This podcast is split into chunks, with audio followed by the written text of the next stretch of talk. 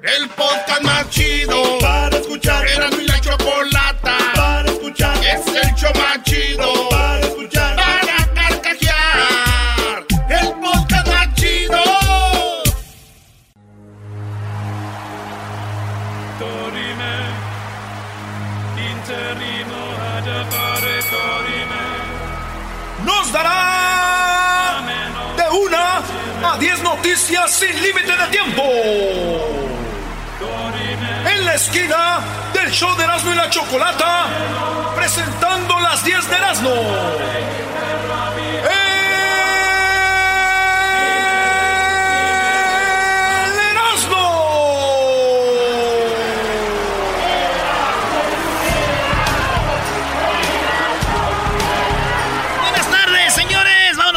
Vámonos con las 10 de Erasmo. ¡Erasmo! Muy Oye, bien, ayer ganó. Papá. ¿Cómo le fue con, en el extranjero? Empatamos. ¿Cómo? Sí, ayer. Real Madrid. Ayer empatamos con un equipo de Guatemala, garbanzo. ¡Ah! Pero yo sé, esperan mucho de la América ustedes, entiende, ok. Bueno, señores, en la número uno de las 10 de Erasmo, señores, Talía admite que no funciona sin su café. Ah, Ella dice que lo primero que pide en la mañana es su café, güey. Ah, aquí, eh, Y dije yo, ¿cómo ha cambiado Talía, güey? ¿Por qué? A eso la acostumbró ese viejo de Tommy Motola, güey. A un café primero en la mañana, si no, no funciona. Cuando antes, Talía, nos decías que...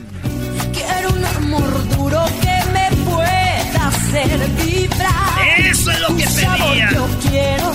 Eso pedía. Tu sudor yo quiero. Eso quería. Quiero tu locura que Eso. me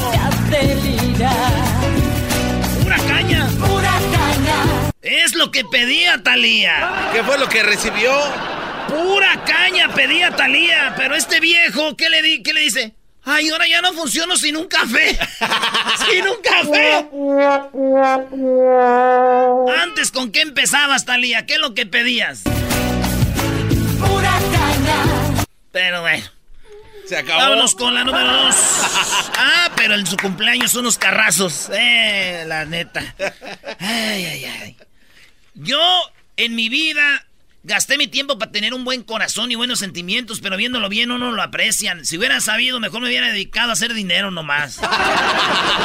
En la- ¡Maldita sea! En la número dos, señores de las 10 de Erasmo, no son nada. ¿Qué puedes estar tranquilo? está este cuate. No son nada. Así impidió esta madre la boda de su hijo. Fíjense. La mamá, tenemos el video donde la mamá agarra a la mujer que se quiere casar con su hijo. La agarra y le dice, tú no te vas a casar con mi hijo. Porque es como peruanos, güey. Si no te vas a casar con mi hijo. La mamá agarrando a la novia. Ey. Dice, ¿qué le vas a ofrecer, mi hijo, a esta mujer? Tú, niña, ¿qué le vas a ofrecer a él? Ni siquiera se cono... No, no, no. Apenas tienen 18 años. Y dice, somos mayores de edad. Escuchen lo que pasó en plena calle. Ella vestida de novia con el ramo en la mano. Y les dijo, mm, mm, not today. Mayor de edad, recién has cumplido 18 años.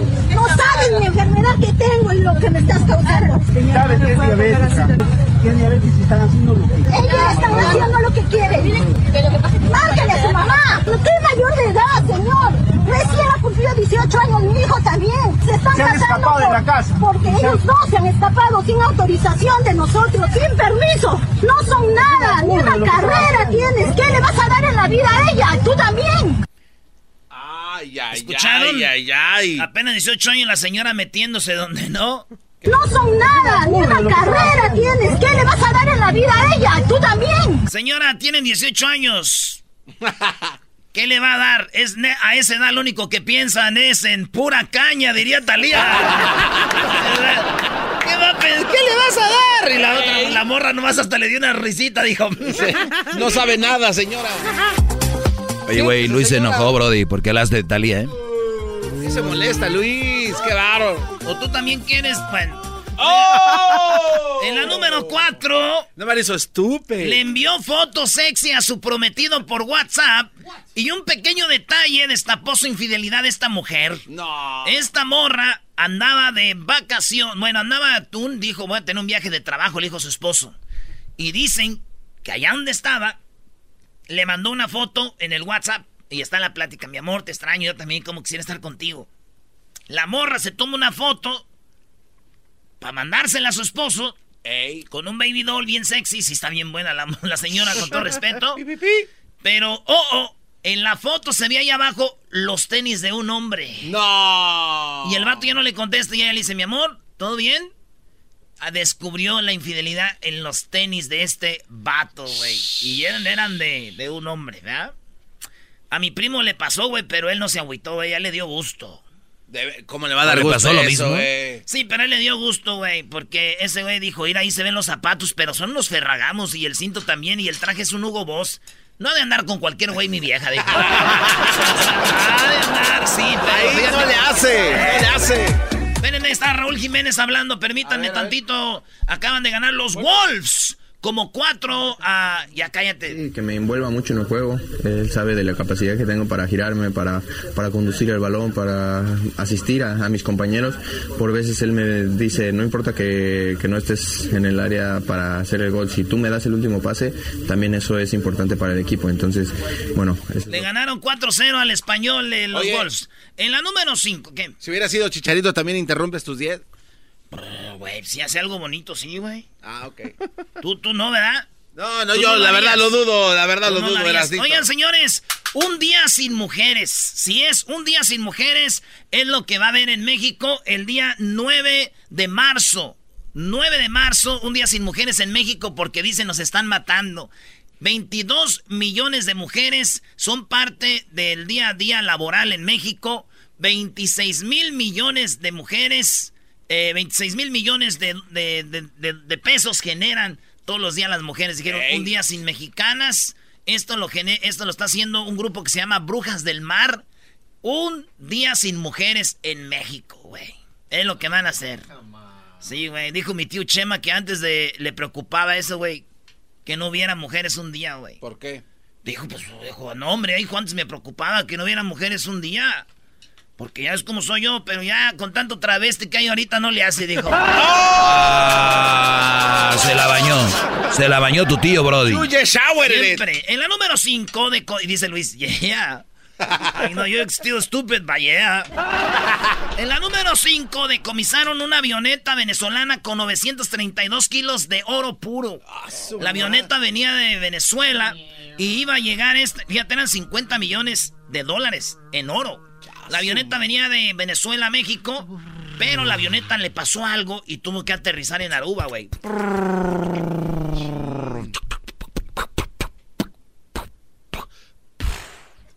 No Ahí aterrizó la avioneta, güey. Y la avioneta iba de México, iban a subir todo el oro y le iban a llevar a Dubai. En México. órale. Sí, los, los 932 32 kilos. Pero ya Dios, ¿verdad, güey? Para estos güeyes que traían ese oro, güey. ¿Por qué? ¿Ah, que no se lastimaron? No, digo que no llegó, no aterrizó en México, güey. ¿Por Si para Dubái iban 932 kilos, aterriza en México, güey, ya sabrás, güey. Se va con 32 kilos nomás. Señores, señores, hoy tengo en la parodia a... Señoras, señores, hoy aquí en Radio Poder tenemos al trueno. Hoy tendremos una gran batalla. Si es, no se lo va a ir a perder más adelante. Esa mamá. Y además El del, trueno true- héroe. además del trueno, el doggy va a tener, el doggy va a tener a la, a la, a la morra, a la abogada del Child Support. ¿Usted tiene preguntas del Oh, oh. Support? Tal vez esté pagando más de Child Support de lo que debe de pagar. Sí, ahí le llama al rato al doggy porque va a estar la abogada. Y también tenemos... ¿Qué más tenemos, Garbanzo? Bueno, aparte de todo eso, tenemos, eh, bueno, el chocolatazo y también hoy hay unos audios de esta Fátima del asesinato de Qué la... vergüenza que el garbanzo re- presente así el chocolatazo. Oye, es la tercera parte del chocolatazo, Brody. Este chocolatazo donde un señor está pagando 15 mil dólares por una visa que cuesta 160. Garbanzo, qué manera de presentar el, el- el chocolatazo. Tenemos el tiempo contado, maestro Doggy. Imagínese, maestro, en una, eh, en una, en un restaurante que su, su platillo fuerte sea un bistec. Maestro, Que diga, pero imagínese- viene- es un corte con un platillo, viene a término acá, con una... ¿Qué tiene? Pues un bistec. Maestro, imagínese que así presentara su segmento. Dale un coscorrón, Ah, no, haga no, algo. no, no. Oye, Haga no algo. vengas aquí a meter Por algo. Panchito. Haga algo, maestro. Por favor. Señores, vámonos con, seguimos con la número 6 de las 10 de Erasmo. Fíjense que decomisar, ah, la de la avioneta ya la dije, ¿verdad? Ya. Sí. Y ándale por güey. Ya ves, no estás solo, garbanzo. Oye, al otro. Eh, güey, cálmate. En la número 6, recolector de basura en Japón encontró 10 sobres con 150 mil dólares en billetes. Estos vatos se dedican a tirar basura eh, de edificios y estaba en los cajones de un mueble viejo sobres con 150 mil dólares en billetes. Están esperando a que alguien lo reclame. Si no lo reclaman, dice que el dinero es para los que se lo encontraron. 150 mil dólares en, en sobres, maestro, que encontró ahí en una eh, en unos cajones de una cajonera de oficina y se y ahí están, No maestro. manches. Garbanzo, Sí. piénsala bien. A ver. Tricky question. A ver, venga. venga Garbanzo. ¿qué harías si te encuentras 150 en cajones? Ah, yo feliz, güey. ¿Pero 150 qué? En cajones, dijo este güey. Yo feliz, imagínate. Shh. Vámonos a la número 7, te dije, maestro.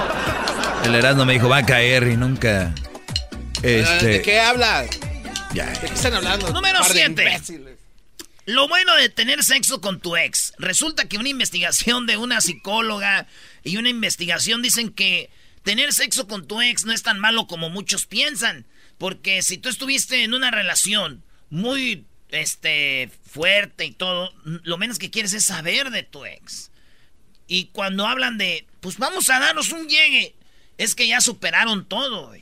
Ya no hay sentimientos, ya es de, de juego, entonces no es tan malo, es una señal de que ya, ya estufas. Y que puedes tú enamorarte de alguien más y de repente estás ahí con la ex. Es el certificado que ya no siento nada, ¿no? Ese de decir, ah, o sea, sí, aquí, pero ya, Pero ya es- ahí nos vemos. Antes te ayudaba a buscar tus calzoncitos y ahora, Ahora ya ya. búscalos. Ya, ahora búscalos tú. Antes te vestía, bebé, ya. Ya. Nada de que al rato me llaman, ¿no? ya. Vámonos. Ahí dicen estos, estos, este, psicólogos, ¿verdad? Y el otro día un amigo, güey, me dijo, yo esto, eh, eh, que de esto que ya no le gustó, güey. A ver. Sí, güey, porque según eso, eso lo usan estos, los psicólogos para cerrar ciclos. ¿También así de? Ey. Entonces dice un amigo que esto ya no le gustó porque su novia ya va como cinco meses que va a cerrar ciclos con su, con su ex.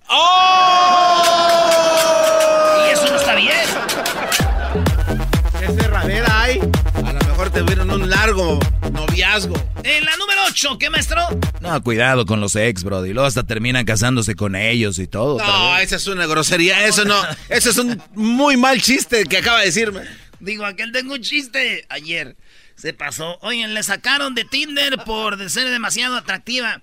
En Tinder es una aplicación donde tú ves morras y son tan listas pues para pasar a gusto un rato. Esta morra muy bonita, es una modelo, güey. Ella se puso en Tinder y todos dijeron, no, pues como se veía tan bonita, dijeron, alguien está usando sus fotos. Ey. Y muchos reportaron la, el perfil, güey. Y asumieron, dieron por hecho de que no era ella y, y ella se quejó con Tinder. Oye, bloquearon mi, mi canal de mi página de Tinder. Ah, es que es falso, no. ¿Cómo que falta? Y les manda fotos y soy yo.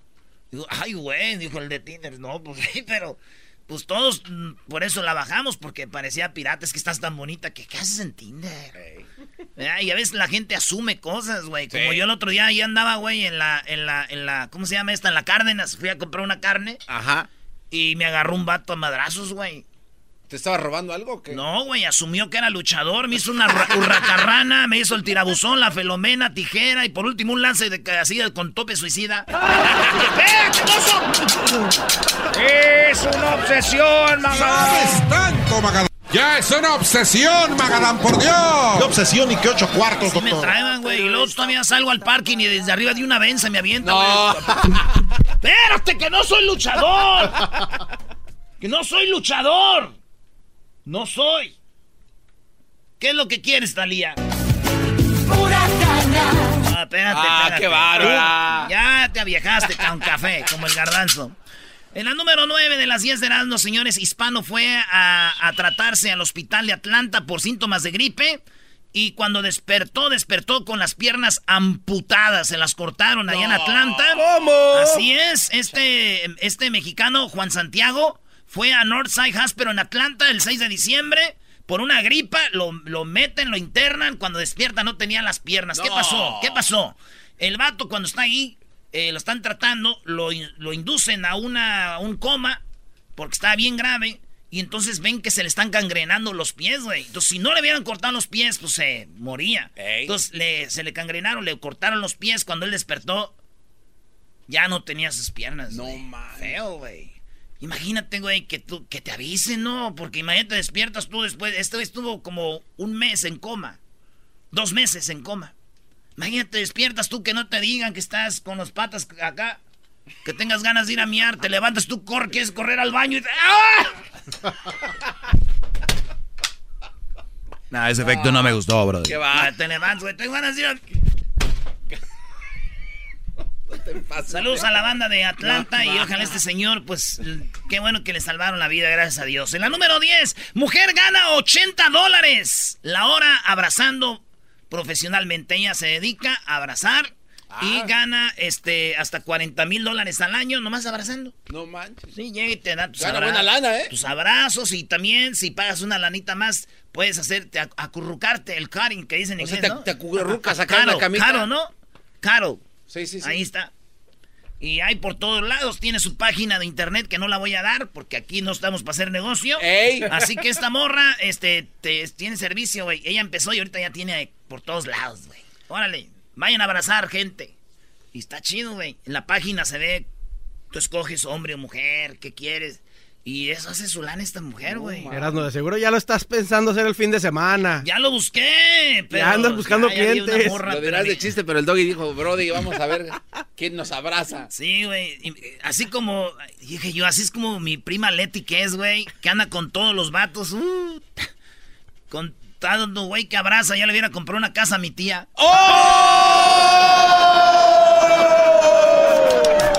Regresando, tenemos chistes, señores. Márquele no cuente su chiste. Que sea un chiste cortito, ¿eh? Así que marque 1 triple 874 2656 Terminando eso, tenemos algo sobre quién, Obrador, ¿no? Sí, lo que está pasando con AMLO. Órale, y viene lo de la niña, lo de la niña Fátima. Ya encontraron a los asesinos. ¿Saben dónde estaban los asesinos que, que le quitaron la vida a Fátima, a la niña? Esto te vamos a decir, Brody. Regresando, ya, ya. La choco siempre que lo escucho me hacen carcajear. Porque este show, la choco siempre que lo escucho me hace...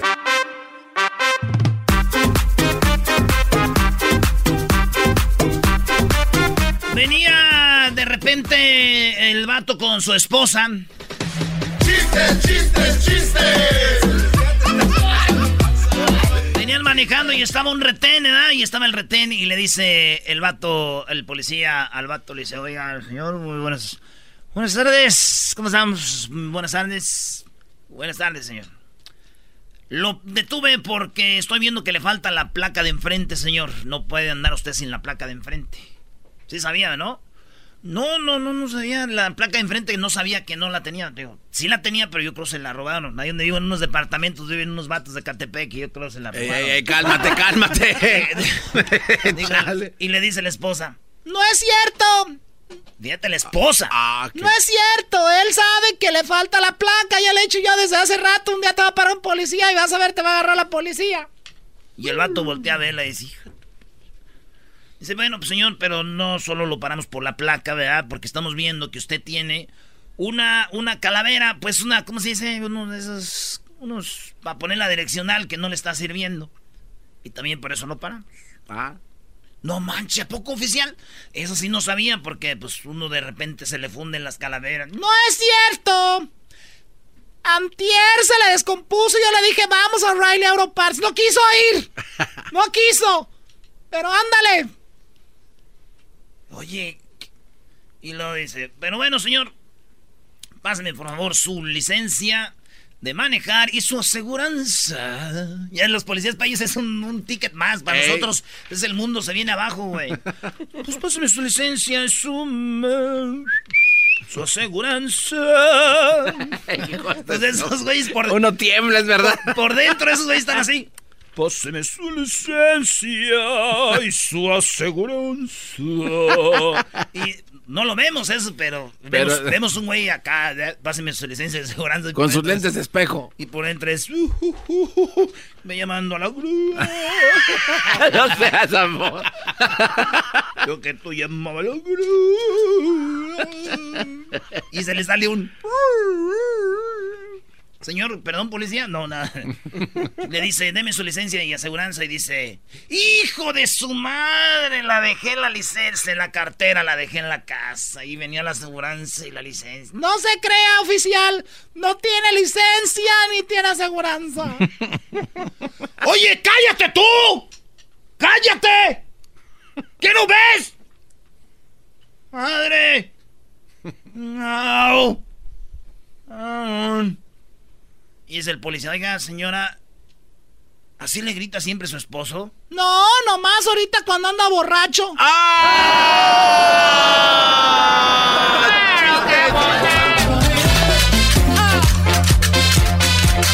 No, no, no. Vámonos pues, ahí tenemos a quién. A Blanca. Ahí tenemos a. Blanca, Blanca Brody. A White. Mira quién llegó, Choco. Mira quién llegó, señores. Bienvenida, O sea, ¿eh? mira quién llegó, Choco. O sea, hasta menso eres para presentarme, Doggy. Panchito, ¿cómo estás? Buenas tardes. Qué bonito Muy corte bien. de cabello tienes. Gracias, Choco, ¿Qué edad tienes, Panchito? no te pases. ¿Qué edad tienes? 35. O sea, hay una edad donde ya el corte va con la edad. O sea, ¿cómo que de un niño de kinder? Corte de niña. Corte. Oye, ¿Y de vamos con? Blanca, eras no. Oh, el chiste, Blanca, buenas tardes. Hola, buenas tardes. Choco, ahorita que estás hablando de, de corte de pelo, ¿sabes qué le dijo un, un piojo a un pelón? ¿Qué le dijo un piojo a un pelo? No sé qué le dijo. Doggy, cállate, Doggy, Doggy. Le dijo, no te agaches porque me caigo, güey. Me gustó, sí, está muy padre. Chiste bonito. Está resbalosito. No, se va el piojo. Choco, ese chiste ya era desde la primaria. Güey, Ok. ¿Tiene otro? Ahí va mi Qué chiste. barba. No, ahí va mi chiste. ¿Listos? Listos. Ok. Que este era un ah, señor, ¿verdad? Que estaba enfermo y fue a ver al doctor. Y luego le dice, oiga doctor, fíjese que tengo una semana que no como, una semana que no duermo y que no tomo nada. ¿Qué es lo que pasa conmigo, doctor? Señor, señor, pues lo que usted tiene es hambre, tiene sueño y tiene sed, por favor, llegando a eso, señor. Dígame más recetas.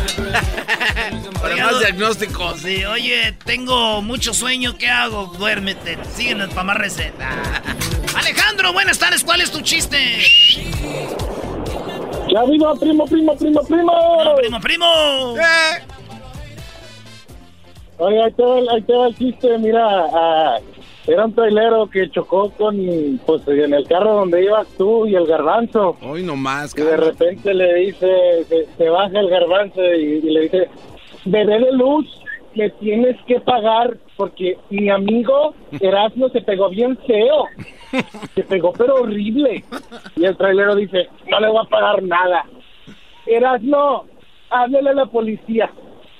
Y le dice el trailero, les voy a pagar puro camote. Y dice, "Ah, amiga, ya no le hables, ya hice tratos con el señor.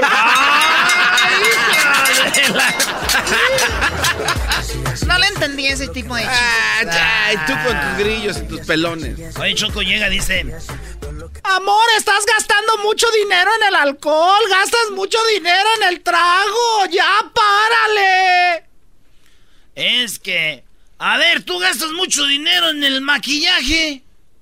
Pero yo lo hago para verme hermosa y bonita. Pues yo también me pongo pedo para verte hermosa y bonita. ¡Oh! ¡Aguante, prima! Vamos con Luis. A ver, Luis, ¿qué chiste tienes, Luis? Adelante. ¡Luis! ¡Trailero! Bueno, Luis, adelante. Tenemos eh, 30 segundos. Adelante. Primo, primo, primo. Primo, primo, échale. ¿Sí me oyes? Simón. ¡Ay, muchachos cuachalotes, pachorrudos! ¡ah! Pues tú, pues, ah. Era- eh, ahí les va mi chiste, pues, ahí les va mi chiste. Era una vez un cubano tan flojo, pero tan flojo, que soñó que trabajó y amaneció cansado. Eso me gustó. Eso está muy bonito. ¿Ustedes no amanecen cansados cuando sueñan que trabajan? Pues sí, es una friega. Oh my God. Al regresar. ¿Qué viene al regresar, Garbanzo? AMLO, Choco, vienen los datos de AMLO. Hubo por ahí unos datos increíbles también por lo de la niña Fátima. Y este, Erasnito, ya sabes que es su adepto. Oye, Choco, el chocolatazo, Choco. No, no, no. Tercer parte. Esta de Oye, WhatsApp. la tercera parte del. Sí. Eso, no, no, no. Está heavy. Hay robo, hay de robos a robos, ¿no? Como los de la América. fraude, ¿no? Exacto, los de la América fueron a robar allá a Centroamérica. Qué bárbaro, no qué sinvergüenza. Compraron un empate. Y la Choco. Reafirmo el compromiso de no mentir, no robar y no traicionar al pueblo de México. Por el bien de todos, primero los pobres, arriba los de abajo. ¡Oh! ¿Y ahora qué dijo Obrador? No contaban con el asno. ¡Ja,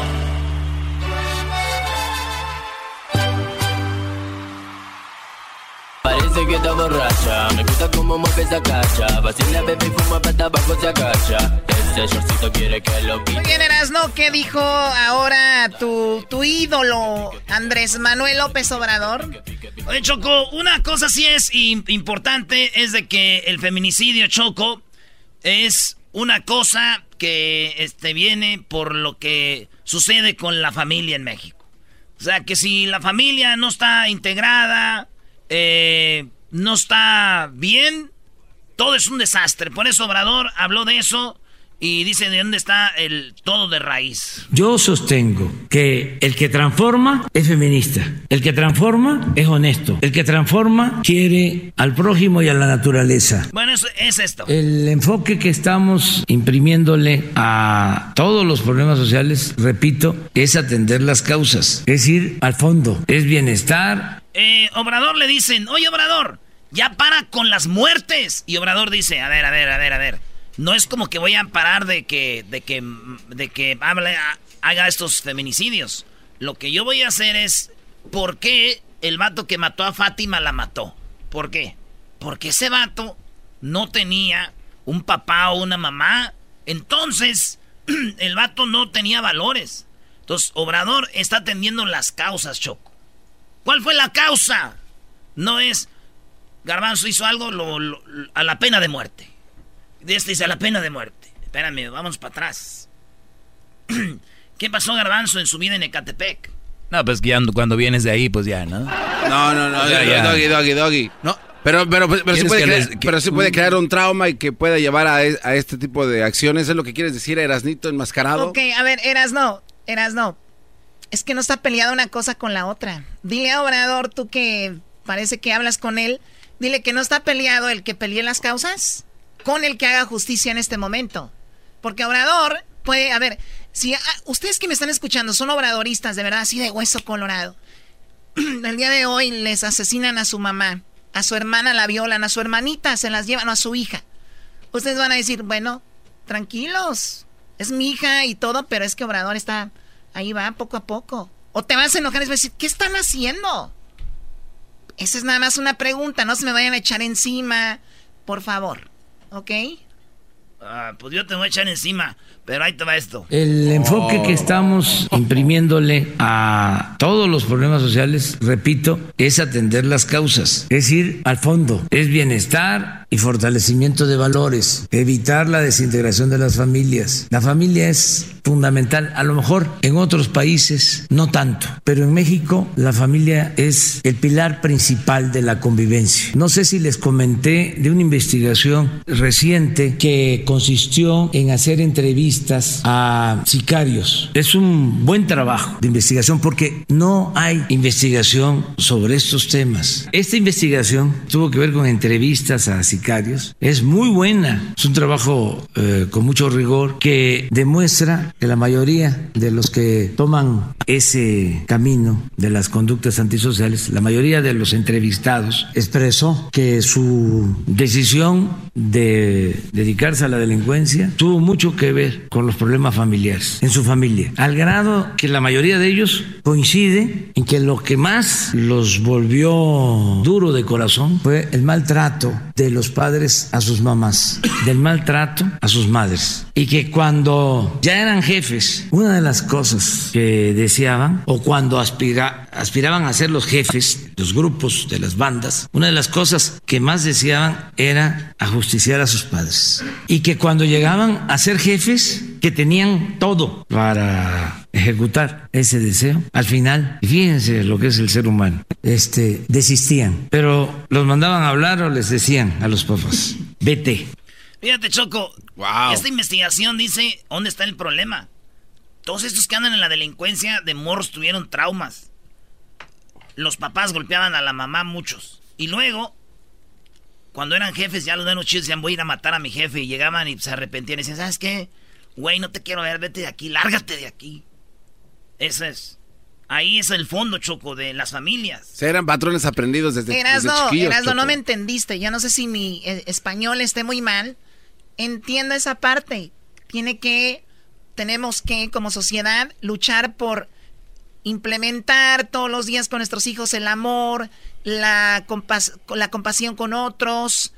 Entonces, eso no está peleado también con las, la- las reglas de, de la policía, las reglas de gobierno, poner mano dura con los que lo están haciendo. Entonces, mira, yo me pongo a violar a una niña, un niño, ¿no?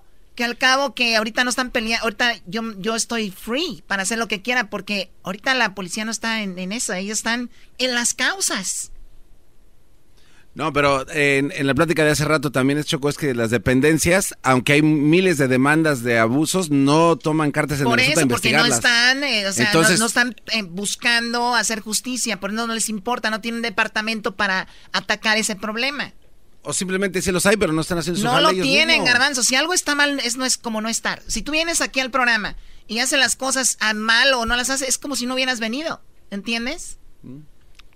lejos. No te quiero volver a ver, porque si te vuelvo a ver, eso es lo que tenemos que atender. Las causas. ¿Qué? A ver, a ver, Choco, tú eras no. Esto es lo que tenemos que atender, dice Obrador. O sea, no tenemos que atender las muertes de las mujeres ahorita. Ahorita en las causas. Y la gente que es obradorista no digan que luego uno pone palabras que no son. Porque si te vuelvo a ver, eso es lo que tenemos que atender. Las causas. ¿Qué hicieron estos gobernantes, simuladores? Se ponían enfrente de la televisión a decir, no me va a temblar la mano, la ley es la ley. ¿Se acuerdan? Tenemos que atender las causas. La paz, la tranquilidad son frutos de la justicia. Claro que es importante que haya vigilancia, que se profesionalice. Oye, oye, señor Obrador. Sí está mal, ¿eh? ¿Cómo vas a- a cambiar ahora todo? No, y a quien sea que nos está escuchando, gente que está en el fil, ustedes planten un árbol de cualquier fruto, de aguacate, de no sé dónde anden, en la fresa, lo que sea, y a ver cuánto dura en que salga el producto. Va a tardar. Por lo pronto no podemos esperar mientras hay frutos de eso, señor Obrador. a la policía, que se cuente con el apoyo como ahora del ejército, de la marina, todo eso es necesario, pero lo más importante es lograr una sociedad mejor. Eso es lo más importante, es lo más eficaz, lo más humano. Entonces no vamos a cambiar. Tenemos que seguir en eso. Claro, lleva tiempo. Imagínense, después de 36 años de No, este señor siempre con... Es que antes, oye, pues sí. Corazón ah, santa, enojada la gente, Es ¿no? verdad, antes sí hubo un relajo, señor, sí, fueron de lo peor, pero si a mí me matan a mi hija el día de hoy, entonces voy a decir, bueno, ni modo es que antes. No. O sea, generacional, no puedes acabar con todo eso desde hace años. La gente quiere Yo, yo creo que Obrador tiene muy buenas ideas, pero cuando está haciendo algo que no, dice algo que no hay que decirlo, y los que defienden lo indefendible, pues ni modo, ¿no? Ahí está Cuco Choco. Adelante, Cuco, por favor. Saludos a, a, todos nuevamente. ¡Saludos! Eh, ¡Buenas noches! Acabo de leer algo que me gustó mucho y dice, eh, creo que nadie ha podido contra Obrador, tal vez es cierto, la realidad se está imponiendo, la realidad sí está demostrando que Obrador está equivocado. Sí, bueno, lamentablemente sí, porque también no es nada contra Obrador ni nada contra el gobierno, es queremos estar bien, ¿no? Y él es la cabeza, ni modo. Es que se votó por un cambio, Choco. Disculpa que te interrumpa, se votó por un cambio y estamos en lo mismo y estamos peor. Bueno, mira, en unas cosas se ha mejorado, como la corrupción, creo, y otras cosas, pero en esto de los feminicidios es lo, lo primordial ahorita y no se está resolviendo, ese es el punto, yo creo, ¿no? Ah, adiós a los aeropuertos. Ahorita olvidémonos del aeropuerto, del, del avión y todo esto. Hay un problema que se tiene que atacar. Pero bueno, eh, adelante, Juan. Buenas tardes, Chocolata. Buenas tardes. Ah, mira, este, vamos a entender que son muchos problemas que tiene el país. Sí, pero hay prioridades también. Exactamente. Entonces, las prioridades en tu punto de vista, ¿cuáles son? Terminar con los feminicidios y con la violencia. ¿Y quiénes los hacen? Los hace la gente, pero el gobierno es quien tiene que estar al tanto de eso. Efectivamente. Entonces, obvio que cuando en una mañanera, ¿cuál presidente presentaba lo que iba a hacer día con día? Es una hora o dos horas lo que se planea y no puede darles respuestas de todo. Cuando le preguntan, a lo mejor está trabajando en eso. Es que, la pero respuesta, no se va a poner a, decirle a los rateros, ahí les voy. Pero la respuesta no. La respuesta no está en que si hace una mañanera o no hace una mañanera. La respuesta no está si está trabajando, no. La respuesta está en los resultados. Punto. O sea, a mí puede hacerme 50 mañaneras, pero si no hay resultados, no me importa. El Mira, el, el, el, el, que estaban hace poquito a la niña que desaparecieron, ya tenían a los a los que supuestamente la raptaron, supuestamente ya los atraparon. Es, Y ya se dijo quiénes eran. Entonces, problema por, problema. Pero, pero, ¿por qué fue? Pero, esas personas las agarraron la gente, no fue ni la policía. Ineptos. efectivamente. Y anteriormente ni siquiera nos dábamos cuenta de que pasaban las cosas. No, ¿cómo no? tú, tú, tú, tú hablas por ti. Ah, no, yo, yo hablo, mira, tu programa, tu programa, ¿cuántas llamadas ustedes dejan ir? Muchas. en el segmento del doggy como mil. Ah, bueno, entonces, efectivamente, pero ustedes están trabajando y quieren agarrarlas todas, ¿verdad? Sí, Juan, pero a ver, creo, creo yo, mi punto aquí de vista es, sea quien sea el presidente, yo quiero que termine esto ya. Tú no, porque ah, tú, pues, tú, quieres que claro, tú quieres justificarlo. Así estamos. Efectivamente que efectivamente que quisiera que Bueno, se acabó el tiempo. Regresamos, comenten en nuestras redes sociales qué opinan de esto, Luis también, porque no tenemos más tiempo. Regresamos. Y luego más adelante el asesinato de Fátima, cómo fue, dónde, quién lo hizo, ya tenemos a los asesinos. Los tenemos. Erasmo y la Choco. Siempre los tengo en mi radio. Erasmo y la Choco. Siempre los tengo en mi radio. Uva, uva, ea, ea. Erasmo y la Choco.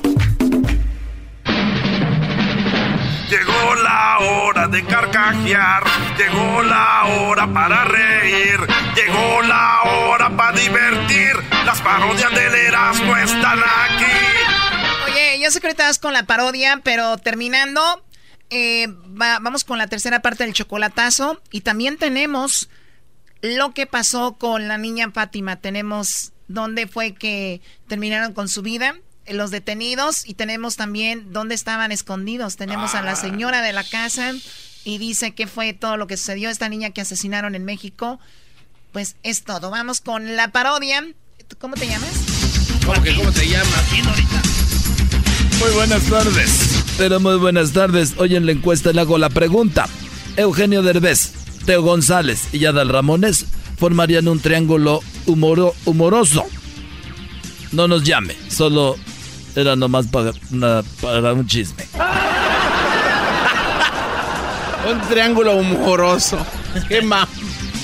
Garbanzo, buenas tardes. Muchas gracias, Joaquín. Te reporto desde Modesto, en el estado de California. Ayer a las 4.44 de la tarde Un niño llegó tarde a la escuela y dio de pretexto que su tío había muerto porque tenía alto el azúcar. La maestra le preguntó si su tío era diabético. El niño dijo que no era diabético, sino que era almacenero y que le había caído encima un costal de azúcar de 100 kilos, Joaquín. Desde Modesto, California. Te informó el garbanzo. Y bueno, nos vamos hasta la Ciudad de México. Allí estarás, no buenas tardes. Joaquín, buenas tardes, aquí desde Tlanepantla. Fíjate que en un vuelo de pasajeros entre la ciudad de aquí de México, aquí atrás de mi costado, tenemos el aeropuerto Benito Juárez. Desde aquí iba el vuelo a Miami, Joaquín, todo salió mal. Cuando un tipo en pleno vuelo le quitó la cartera, el vato era de Catepec. Eh, ya, calma, ya cálmate. Le quitó la cartera a una mujer en pleno vuelo y salió corriendo. Ay, no. ya sabrás, Joaquín. Hasta aquí mi reporte desde la Ciudad de México. Y bueno, nos vamos a Guatemala. Edwin, buenas tardes. Joaquín, te reporto desde Chichicastenango a 245 kilómetros del estadio donde el América no pudo ganar. Eh. Se encontró al hombre más tonto del pueblo, Joaquín, y es que es tan tonto que cuando jugaba con su perro, el que iba por la pelota, era él. Hasta aquí mi reporte. Y bueno, fíjese usted que en una clínica un anciano le dijo a su doctor que cómo podía bajar el deseo sexual. El doctor le dijo, a su edad, que sería algo que solo tendría en la mente. El anciano contestó, pues por eso, idiota, quiero que me lo baje a donde pertenece, no en la mente. Garbanzo, buenas tardes. Muchas gracias, Joaquín. Te reporto desde Bakersfield, en el estado de California. Una mujer fue a ponerle la queja a su patrón de que en la oficina le decían de apodo el Facebook. El jefe preocupado le preguntó, ¿y a usted qué les contesta? Ella dijo, pues nada más me gusta. Desde Bakersfield, California, te informo el garbanzo. Y bueno, déjeme decirle a usted, los libros del pasado, sí, los libros del pasado descifraron la diferencia entre las mujeres, consideradas las mujeres hadas y las mujeres brujas. Y la diferencia son 20 años de matrimonio. Erasmo, buenas tardes. Joaquín, fíjate que aquí en la Ciudad de México, un borracho en un bar levantó la copa y dijo, ¡Feliz Año Nuevo! Los demás en el bar dijeron que ya estaban, que ya estábamos en el mes de febrero. Y el borracho asustado dijo, ¡No manches! Mi esposa me va a matar, nunca había llegado tan tarde. Desde Ciudad de México. Bueno, nos vamos a Guatemala con Edwin. Edwin, buenas tardes. Joaquín, me encuentro en Zumpango, Zacatepec, es lugar de los barriletes gigantes en Guatemala, donde una mujer se divorció de su esposo porque cuando estaba dando a luz, su hijo nació tan feíto que el esposo, en lugar de darle su apellido, le dio un apodo. Hasta que me reporte. Eras no buenas tardes. Joaquín, seguimos en Ciudad de México. Ah, por cierto, Joaquín, déjame decirte que mi mi tía ahorita está con mi primo en el hospital, que no, no puede caminar ni puede hablar. Así que le mando un saludo, Joaquín, a mi tía ahí en el hospital con mi, pues mi, mi primo que no puede caminar ni tampoco puede hablar. Muy bien, eh, ¿él este, sufrió un accidente? No, es que acaba de nacer, está chiquito, o sea, no camina ni habla todavía. Está haciendo sus bucheros. Al ratito llego con más información, Joaquín. Bueno, gracias. Hasta la próxima. Bueno, ahí está ya, ya cálmense, mucho show, ¿verdad? Chido, chido es el podcast de Eras, no hay chocolate. Lo que te estás escuchando, este es el podcast de Choma Chido. Alegata deportiva, la opinión del público es lo más importante. Alegata deportiva, aunque no sepas de deportes, tu llamada va al aire. Deportiva, aquí solo se habla de equipos importantes. Alegata deportiva, con Erasmo la chocolata.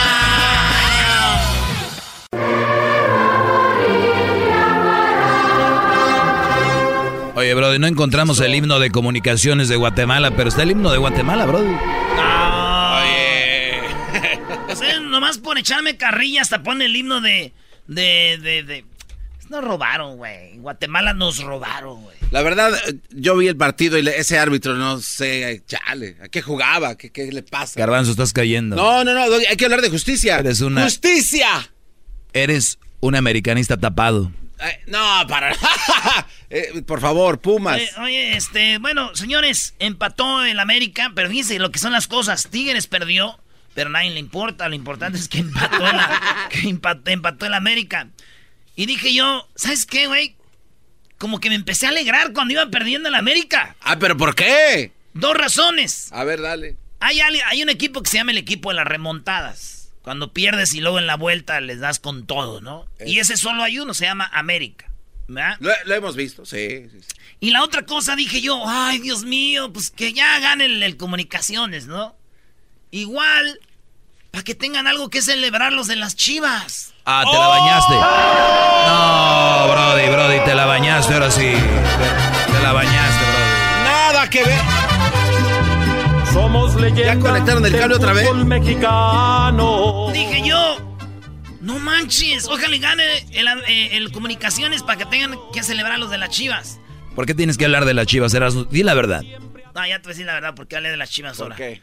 Es que hace rato traiga bien mucha hambre y trago bien mucha hambre, entonces como las chivas son los que me matan el hambre, si no, no como. ¡Ah! Ya. ¡Oh, doble! ¡Doble golpe! ¡Doble rico. golpe! ¡Ay, ya comí! Ya comí. Ay, ay, ay, qué rico. Uy, uy, uy. Deje hablo, deje y hablo un poquito más de las chivas porque me, me quedé con poquita hambre. ¿Quieres postre? Sí. Los de las chivas van contra Cholos de Tijuana. Y yo creo que van a ganar los Cholos. Antuna lloró. Antuna salió llorando, pero no es la primera vez que un chivista llora. ¿Se acuerdan de Marco Fabián? Ah, sí. No me gustan sus, abucheos, desconcentran y me dicen y cosas. Sí. Pues ya los chivistas, ya, ahora sí ya quedé lleno. ¿Pero por qué dice eso, Brody? A mí me dicen eso, Erasmo, si no hablas de las chivas, no comes, entonces yo, yo creo que El piojo sí lloró. ¡No! ¡Qué raro! El piojo lloró. Ese piojo ya también, ¿no? Oye, dos penales a favor del América. El, el gol de las comunicaciones era foul al defensa. A Irbarwen casi lo quiebran. Le ponen una plancha de aquellas.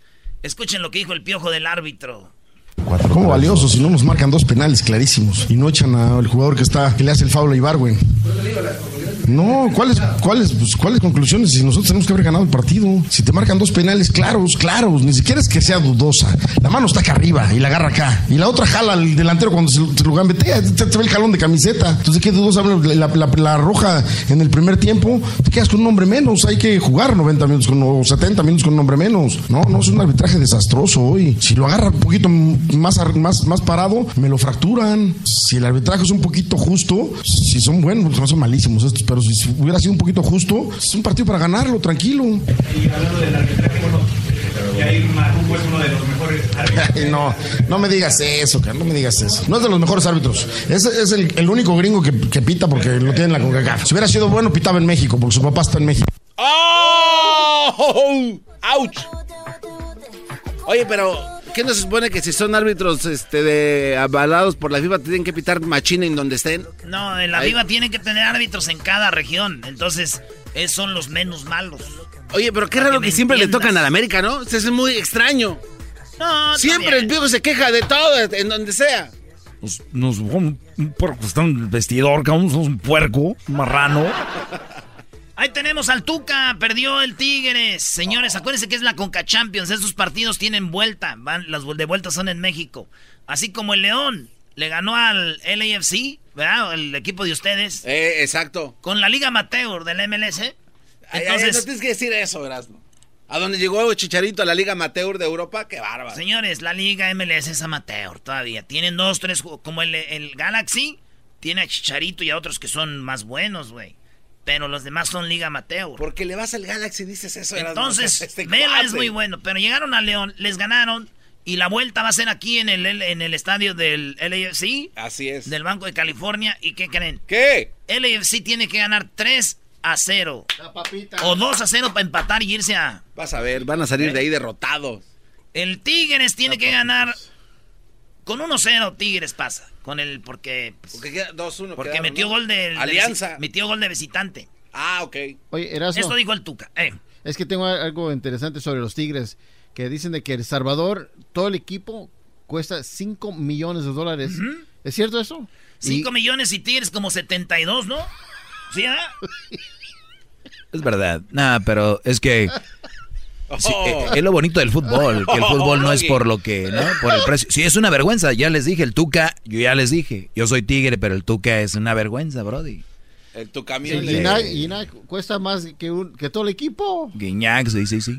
Pero es Guiñac, Brody. Pero ese equipo El Salvador lo pones a jugar otra vez contra los Tigres. Vamos a ver si vuelven a ganar, ¿no? Le voy a resumir a ustedes muy sencillo el partido. Si no concretas la cantidad de oportunidades de goles que tuvimos y cometes errores infantiles defensivamente, el resultado es más que normal lo que sucedió. Tuvimos muchas oportunidades de gol y cometimos errores infantiles que nos costaron dos goles. Hablar de justicia en el fútbol es una cosa muy difícil, muy difícil. Cada quien tiene su punto de vista, cada, vez, cada quien ve el fútbol de una forma, cada quien siente de una forma los colores, la pasión y todo esto. Si es justo o injusto, no tiene nada que ver. Lo que tiene que ver es que ellos ganaron, nosotros perdimos. Mira, nada más. No, no, a ver, eso último, ¿de verdad sí, es correcto? No, ese Tuca está igual que Obrador. ¿Qué va? O sea, per- pierdes y juegas mal, punto. Ya, no hay más. A ver, este, aquí a los dos expertos de la mesa de deportes que tenemos. Dígame, señor, ¿en qué le podemos, de qué deporte le hablamos? Ah, mañana viernes, señores, tenemos un experto en béisbol y nos va a hablar de lo que va a pasar con los Dodgers y los Astros mañana. Va a estar muy bueno ese cotorreo.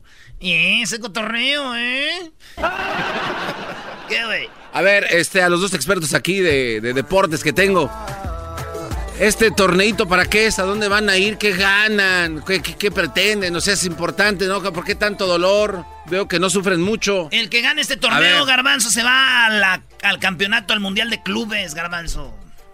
Ah, ok. Que será seguramente... ¿Águilas? En- en- en- ¿Sounders? No sé, el América ganó dos. Fuimos a Japón, ¿te acuerdas? Y luego dos veces fue en Japón. Una vez fuimos, Garbanzo. Sí. Cuando andaba robando al elotero allá. Oye. A ver, a ver, voy a robar allá, Brody. Oye, no, vámonos ya. vámonos. Oye, Ya, este, oye, sigue el chocolatazo, la tercera parte. El podcast de no y Chocolata. El más chido para escuchar. El podcast de no y Chocolata. A toda hora y en cualquier lugar. El chocolatazo es responsabilidad del que lo solicita. El show de Erasmo y la Chocolata no se hace responsable por los comentarios vertidos en el mismo. Llegó el momento de acabar con las dudas y las interrogantes. El momento de poner a prueba la fidelidad de tu pareja. Erasmo y la Chocolata presentan el chocolatazo. El chocolatazo.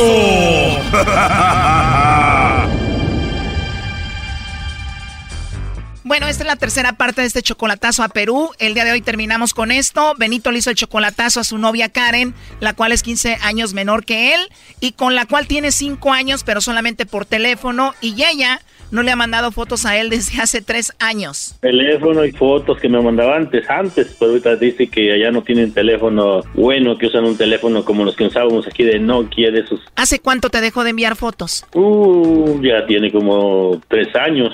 Oh no. Dice que él iba a comprar un producto, llamó y contestó ella y ahí se conocieron por teléfono. Pero últimamente sí me ha portado rebeldista. Le mando dinero y ya no me contesta las llamadas. Te mando el dinero porque ya no me contestas. Y ya pasaron tres años y ya no te ha mandado fotos. ¿No será de que las fotos que te envió primero realmente no era ella?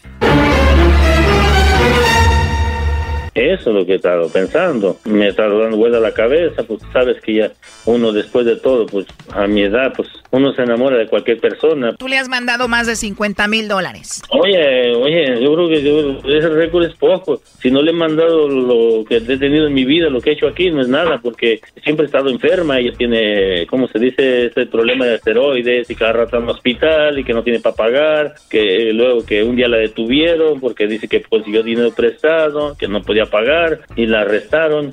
Y entonces me habló de la cárcel, de un hombre desconocido que quería que mandara dinero para sacarla de la cárcel, o cuando cada rato que está en el hospital hay que mandar dinero para sacarla del hospital, o que lo que las medicinas, que la comida, que todo. Ay, no, ella no trabaja. O lo que me decía que una lavadora, que quería una lavadora, una secadora, le digo, ok, está bien, te mando para que te empresa Mmm, lo es poco, porque no, hombre, esa mujer cuando cae en el hospital, no, hombre, sus tres mil, cuatro mil dólares no, no es mínimo para que pague el hospital. Un día le fíjese, fíjese, digo, digo eso que le mandé poco porque ya le mandé dinero para sacar sus pasaportes, su visa, no nomás de ella, de dos hermanas más, aparte para pagar el avión. ¿Cuánto pagaste por cada boleto de avión para ella y sus hermanas? Como en tres mil dólares más, yo creo. Oh no. 3 mil dólares por cada boleto, o sea que fueron 9 mil dólares solamente ahí. ¿Cuánto pagaste por las visas? Casi 15 mil por cada uno. Tres visas, o sea, 15 mil dólares cada una. Sí, de cada una, son de tres. Pagaste solo en visas 45 mil dólares. Sí. Él nos dijo que puede ser que ella esté jugando con él, pero pues él está enamorado y no lo ve. Sí, pues sí, la verdad, mis amigos ya me dicen que soy cornudo. No confían en mí, le digo, yo sí confío en ella. Le digo. Ya ve cómo es uno cuando está enamorado. Bueno, y total de que le hablamos a la tal Karen, el problema fue de que cuando le estábamos marcando, ella contestó y alcanzó a escuchar a Benito. Obviamente ella le mandó los chocolates a él. Escuchen. Claro, tengo una persona que es el amor de mi vida, con quien cual me voy a casar. Ah, bueno, perfecto. Le podemos mandar los chocolates en forma de corazón y vienen con una tarjeta. Le podemos escribir un mensaje para él. ¿Qué le escribimos? Eh, póngale para el amor de mi vida, que lo amo mucho, que ya no veo las horas de estar ya al lado de él y los bebés. Perfecto. ¿Y cómo se llama él? Benito. ¿A dónde le mandaríamos los chocolates al amor de tu vida? Eh, no muy bien, lo, lo, no muy bien lo sé la dirección. Pero es el amor de tu vida, deberías de saber su dirección, ¿no? Claro, sí lo tengo, la dirección, pero lo tengo en mi agenda. Él está allá en Estados Unidos. Ah, en Estados Unidos. Así es. ¿Y qué edad tiene el amor de tu vida, Benito? Bueno, él es un poquito grande. Él debe tener sus y debe tener esos 30, casi 40, pues 40, 42, algo así. O sea, según esta mujer, Benito es el amor de su vida, pero no sabe ni cuál es su edad ni nada de eso. ¿En serio no sabes qué edad tiene? Sí, algo así de 40 y tantos años, ni más ni menos. ¿Cuándo cumpleaños el amor de tu vida? Oh, me estás, me estás haciendo unas preguntas. Mucha pregunta me está haciendo usted. Nada fuera de lo común para una mujer locamente enamorada del amor de su vida. Simplemente cuando cumpleaños el amor de su vida es todo. Lo que pasa que como estoy, lo que pasa que como estoy un poquito mal. Eh, la verdad esa es una excusa. El que uno esté mal no tiene por qué olvidársele a uno el cumpleaños del amor de su vida. Benito, te escuchó al inicio, por eso inmediatamente mencionó tu nombre. Adelante. Hola, Karen. Hola, mi amor. Hola, mi vida, discúlpame. Oh, no.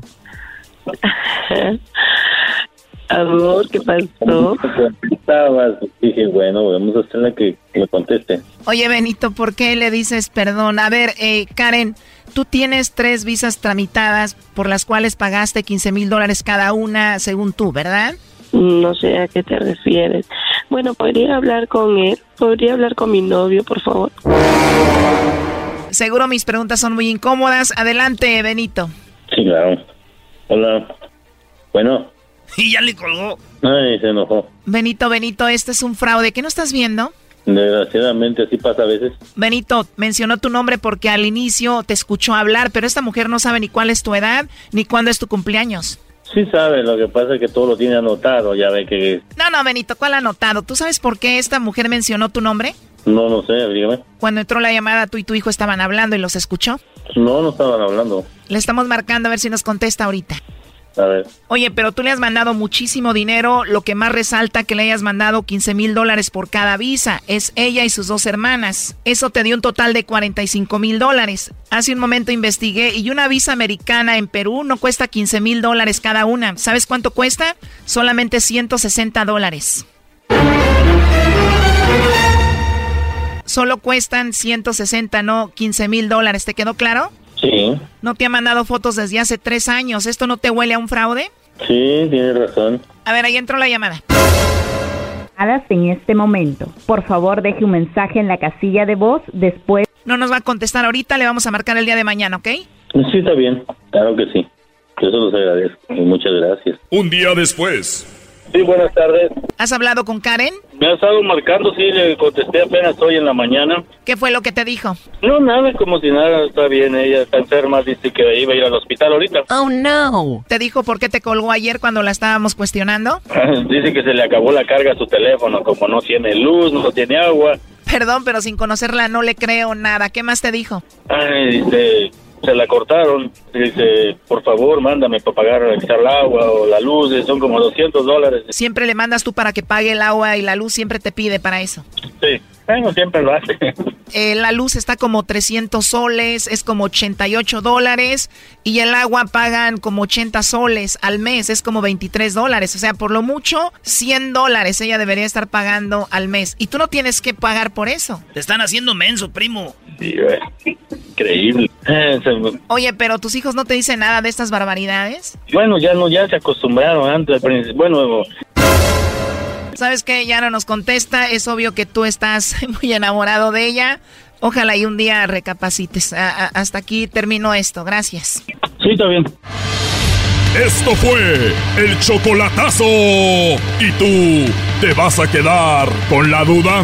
Márcanos 1 triple 874 2656. 1 triple 874 2656. Erasno y la chocolata. Me hacen reír, me hacen carcajear. Era mi chocolate, es el más chido para escuchar.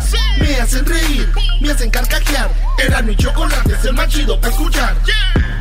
Yo creo que jamás, como mamás que somos, jamás pensamos lo que nuestros hijos van a pasar, lo que van a hacer. Nosotros como Estamos de regreso aquí en el show de la chocolata. El día de ayer les dimos la nota de esta niña que se perdió, que más o menos ya una semana la encontraron eh, muerta en una casa, lamentablemente. Y después hubo videos donde se veía cómo una mujer se llevó a esta niña de la escuela. Pues resulta que la noticia pues se va haciendo cada vez más grande y hay más información. Esta mujer que se llevó a la niña de la escuela, efectivamente no era su mamá, pero era una mujer que había rentado un cuarto en la casa de la niña. y como por eso iba la niña contenta porque ya la conocía, conocía. Y bueno, resultó que días después resultó muerta. ¿Quién era esta mujer? Vamos a escuchar primero.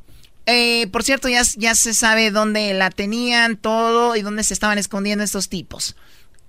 Escuchemos a la madre de Fátima, la niña que fue asesinada. Yo quiero que se le haga justicia a mi hija, por favor. Fue Alan Herrera. Él vive por Iztacalco, ¿eh? Él vive por, Izta- por, Atratilco, ¿eh? Él vive por Atratilco. Se- Ahí mencionaba la madre a alguien al, al que ella creía que era el asesino. Habló la abuela. Eh, bueno, primero vamos con ah, la tía de Mario. ¿Quién es Mario? Mario es quien asesinó a esta niña, junto con la mujer que rentaba el cuarto ahí. Entonces, ¿no? bueno. Mario fue encontrado el día de ayer en una casa. La tía de Mario dice que él confesó que había asesinado a la niña. Escuchen estas eh, desgarradoras palabras. Yo entraban al baño y les daba un taco, pero los veía extraños, o sea, no, no, no hablaban. Hasta que ya, cuando vi ese fue cuando ya bajé, yo le dije, no, ustedes me van a decir algo, Esto- estoy viendo en la tele, ¿quién mató a la niña? Choco, es que, primero, eh, eh, eh, estos vatos vatos, donde encontraron muerta a la niña, ahí llegó la policía, pero ellos ya se habían ido, porque ya estaban en la televisión y todo. Se van y llegan con su tía. Este vato tenía como 16 años que no iba a visitarla. Y ahí está. Entonces llegó, dijo, tía, este, hijo, ¿cómo estás? Oiga, ando buscando por ahí un cuarto. Dijo, ah, quédate ahí, tengo un cuarto yo.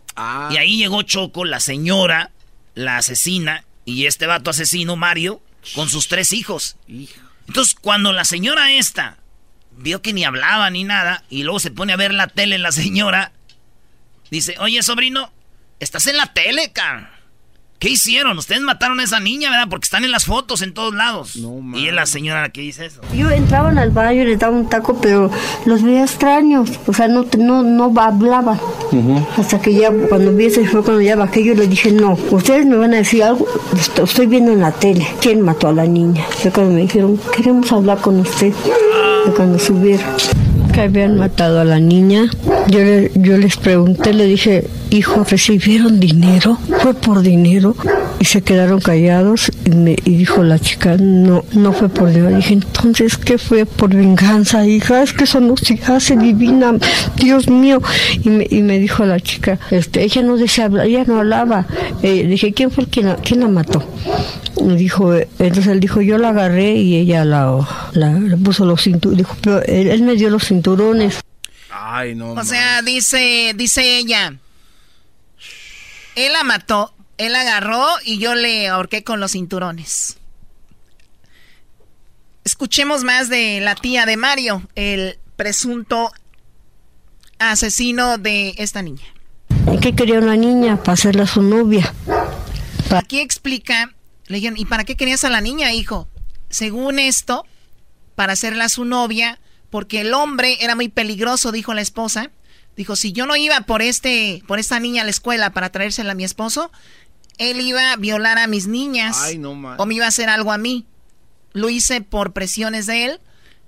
Escuchemos. Le la violó este hombre y explica cómo era que la violó. ¿Y qué quería una niña? Para hacerla su novia. Para toda la vida. Quería un regalito si no iba a agarrar a una de mis de sus hijas.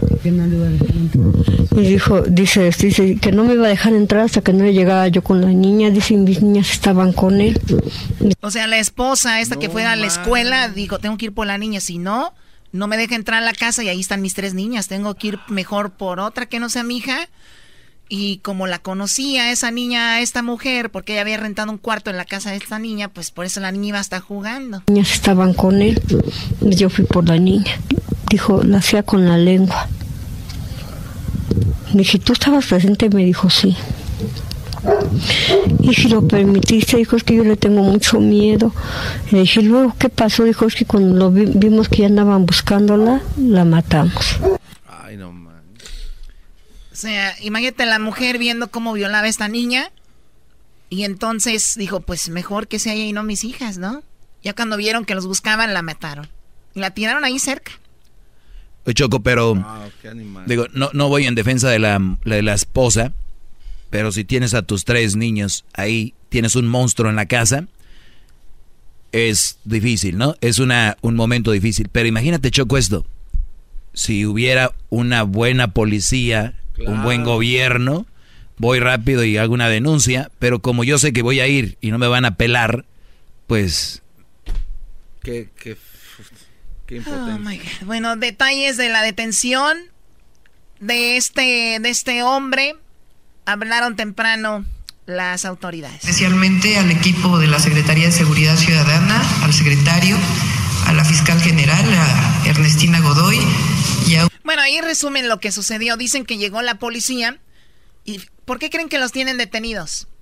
No es tanto porque ellos hayan sido, no, porque todavía no se sabe si ellos fueron, ¿no? No hay una... Hasta que los declaren culpables. Claro, el asunto es de que los tu- detuvieron o están en la cárcel ahorita porque él y ella le ofrecieron dinero a la policía.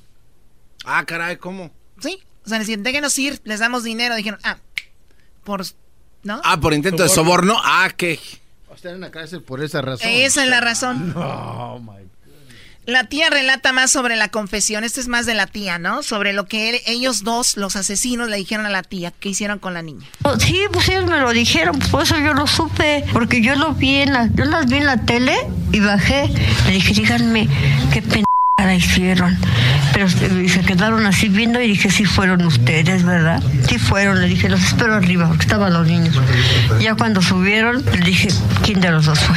Y ya, se- ya fue cuando él, este, él dijo, ella, y ella fue cuando me dijo, no, pero ella él la agarró. Le dije, que ella fue cuando me explicaron que, le dije, ¿cómo la mataron? Y ella fue cuando me dijo, es que él me dio los cinturones, yo la apreté, pero como yo no tengo la fuerza, él acabó de matarla. Le dije, mira, hijo, pues yo no sé, yo tampoco soy de aquí, le dije, ¿no?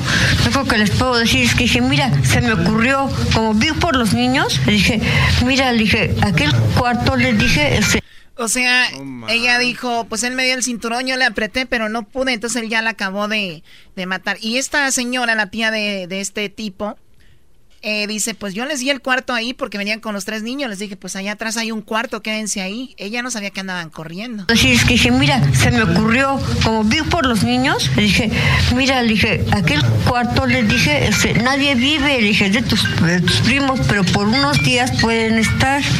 O sea, yo no nunca pensé en, no, dije, por unos días y yo, yo ayer cuando los vi en la tele a los dos, yo fui la que los llevé, bueno, los este, denuncié. Por, La señora los denunció y preguntaron temprano, oigan, iban a dar dos, dos millones de pesos al que de, dijera, ¿no? Pues dice el- la persona indicada, dijo, sí, parece que le vamos a dar los dos millones a esta señora. Y bueno, ¿cómo se conocieron? Oiga, una vez se conocieron eh, ahí en mi casa, porque vino, estaba aquí, vino a comer esta muchacha, eh, Magdalena. No estaba esta muchacha porque se había peleado con su esposo. La mamá de Fátima. Sí, entonces me dijo, no sabe por aquí dónde renten un cuarto. Y dijo Magdalena, este, ay, dice, yo te rento un cuarto que tengo. Mira, tú tienes tus niños, dice, y yo te los cuido, te los cuido en la noche cuando te vayas a trabajar.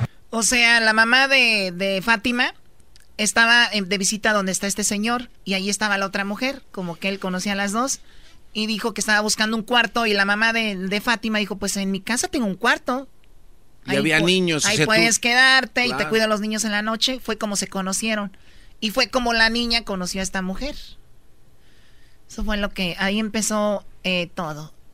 Eh, este es lo que habló la mamá de Fátima. Si tú ves esas fotografías, ¿tú reconoces a alguno de los dos? A ella. ¿A ella sí la reconoces? Sí, ella vivió en mi casa. ¿Qué parentesco tiene contigo? ¿Era amiga? No, no tiene ningún parentesco conmigo. ¿Quién es Paco? Quítate el chicle de la boca ya. No me acuerdo de su nombre. ¿Pero dónde la conocimos? En la casa. ¿En cuál casa? La de nosotros. Probablemente su marido sea el asesino, porque ella yo la, a ella yo la creo incapaz, pero pues ella también fue su cómplice, se llevó a mi hija, ¿no? A final de cuentas, los dos deben de pagar, uno por asesino. le digo que la que se llevó la por cómplice. ¿Cuándo decidió irse de tu casa? ¿Qué tiempo Pues tiene? vino y dijo que se iba, que porque su marido la quería matar. Una versión, Choco, es que esta mujer vivía en la casa de ellos y no quería pagarle la renta. Y que esta mujer la sacó a la fuerza. Y que dijo, me la vas a pagar. Una versión. Wow. Y la otra versión es de que el hombre quería una novia, ¿no? Eh, mamá dice que la conocían. ¿Esta mujer la conoces? Este era una conocida que yo la conocí en casa de un señor que se llama Don Álvaro, conocido de hace muchos años con su hermana Gaby, pero yo no creo que ella haya sido capaz de eso, ¿ok? ¿Ella vivió contigo? Ella vivió aquí en la casa, este, pero yo no creo que ella haya sido capaz. Ella tiene dos niñas pequeñas y ella yo nunca vi que maltratara a sus hijas, o sea, dudo que ella sea la que le arrebató la vida a mi hija. ¿Y este tipo? A su esposo yo no lo conocía y no sé por qué tomaría represalias en contra de mi hija, ¿de acuerdo? Gracias a ustedes. Muchas gracias. Pues desde que se juntaron, quizá unas dos, tres veces la he visto. Porque le digo, no la... Bueno, lo- a mí lo que me sorprende es que la mamá diga, no, no, ella no fue, ella no fue, ella no fue, como que está muy segura que ella no tuvo nada que ver, pero ya lo, di- lo, lo dijo la tía, los dos, entre los dos la mataron con un cinto, la ahorcaron. Su mecha, no manches. Con razón, ¿te acuerdas cuando salió el video, Choco? Que eh, aquí comentaron, oye, pero la niña se ve como que va muy tranquila porque no va forcejeando. Pues ahora ya tiene sentido todo lo que Sí, dice. la niña la conocía. Oye, pero eh, Pero yo pienso que la clave aquí, lo que dijo el doggy, si, Exacto. si tú tienes la policía y, y, este, oye, güey, güera, mi esposo me golpea, mi esposo me amenaza con mis tres niñas. sí, porque, eh, o sea, ella puede a, ir a la policía y la policía llegar en ese momento porque pues obviamente todavía no le daño pero, a sus pero hijos. ese fue el, el vaso que derramó, como se dice, la gota que derramó el vaso. Tienen tres hijos, Brody. Ellos tenían de casados mucho tiempo. Se la pasaban peleando. Era una relación como las que yo les digo aquí, ghetto, una cochinada de relación. Pero dicen que pues no hay que separarse, ¿no? Pues se enojan conmigo. Eh, tienen que estar juntos, según mucha gente tonta. Dice, no, tienen que estar juntos. Entonces, si ella hubiera tomado el, el- el paso en su momento diciendo, este güey es un maldito, otra, no puedes tener tres hijos con un güey tan Claro. que es un monstruo. Entonces la mujer tenía que ir a, a de- a la policía y decir, este güey me quiere matar, quiere violar a mis niñas o es muy abusivo conmigo. Pero ¿qué crees? La mujer no iba porque no hay respaldo de la autoridad, Choco. iban y decían, pues bueno, ya después vemos tu caso. Y ahí hay miles de casos. Claro. Oye, entonces el gobierno Choco debería de, ir a revisar pues todas estas dependencias de la policía y ver cuál, pero cuántas eso no demandas está, hay. Eso no está en tela de... Ese, es de, cajón. No, sí, pero claro entonces... Que lo tienen que hacer. Entonces ni siquiera la eh, esta Claudia Sheinbaum y Obrador han mandado a hacer eso. Yo no voy a decir nombres porque luego la gente se lo toma a, no, pecho. pero es que como dices tú... Yo no voy a decir nombres porque la gente se lo toma a pecho, pero aquí ya sabemos quién está es responsable Ineficiencia de, todas las dependencias. De todas. No manches. Señores, hasta el día de mañana con un poquito más de esto. Está duro, ¿no? Eh, nos vemos en Las Vegas el domingo, Choco. Perdón que cambie el tema, pero nos vemos el domingo en el NASCAR. Vamos a estar ahí en el eh, 400, Pensoyo 400. Con toda la banda vamos a estar ahí este domingo en el NASCAR. ¡Pum, pum, pum, pum, pum, Ya regreso. ¡Cachau! Siempre los tengo en mi radio. Erazno y la Choco. Ahí viene la parodia del trueno. Mi radio. Uva, uva, ea, ea. Erazno y la Choco.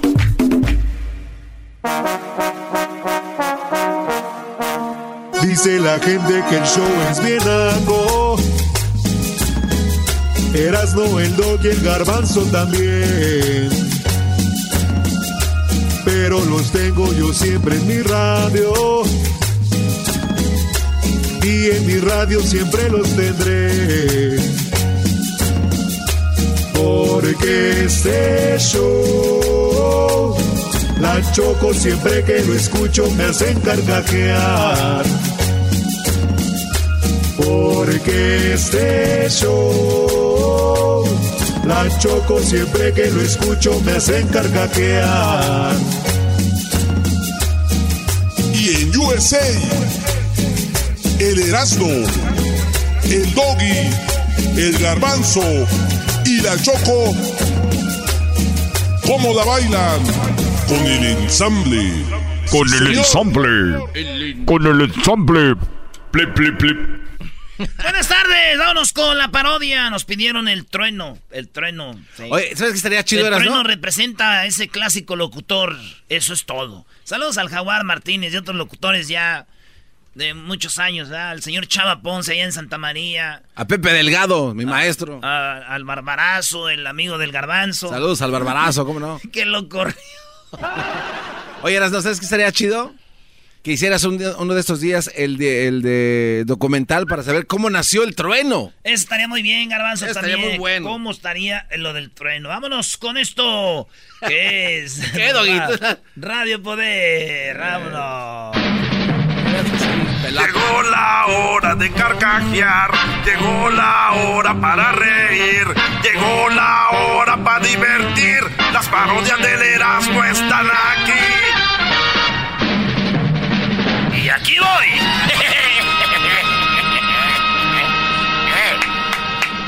Señoras y señores, muy buenas tardes. Recuerden que a eh, Estados Unidos llegamos a echarle muchas ganas. Por eso esta tarde aquí en Radio Poder, donde su amigo, ¿qué digo su amigo, su hermano? El mejor locutor, el trueno. Los saluda como todas las tardes a esta hora. Recuerden, más adelante van a tener la oportunidad de ganarse boletos para que se vaya completamente gratis al Corral Nightclub. Al ratito nos conectamos con nuestro amigo. El Cocodrilo. El día de hoy en el agarre, en el agarre grupero, tenemos dos grandes, dos grandes de la música y se las vamos a poner dura y no es albor. Así que vamos a ver por quién vota usted. Las líneas están abiertas. Ya está el teléfono disponible. El teléfono está listo. El 1 triple 874 2656. 1 triple 874 2656. Es el teléfono a marcar el día de hoy en el agarre grupero. Nos vamos con los Tigres del Norte contra los Huracanes del Norte. Así que, ¿por quién votan? ¿Los Tigres del Norte o los Huracanes del Norte? Ya está cerrada con tres candados.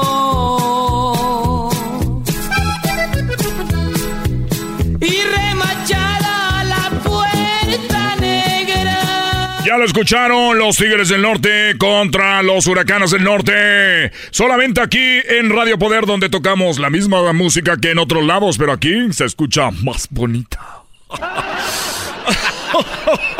Vámonos con los Tigres del Norte o los Huracanes. Ahorita nos dicen por quién votan. ¿Cómo olvidar aquellos grandes éxitos de los Huracanes del Norte? Ponle un cassette para trocar, destápame otra cerveza. Huracanes del Norte. Huracanes del Norte contra los Tigres del Norte. Solamente aquí en Radio Poder, donde tocamos la misma música que en otro lado, pero aquí se escucha más bonita.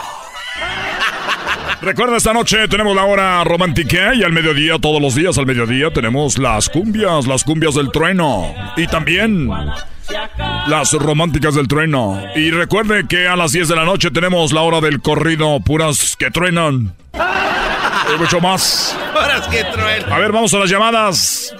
No hay llamadas, trueno. ¿Qué, qué onda? No hay llamadas.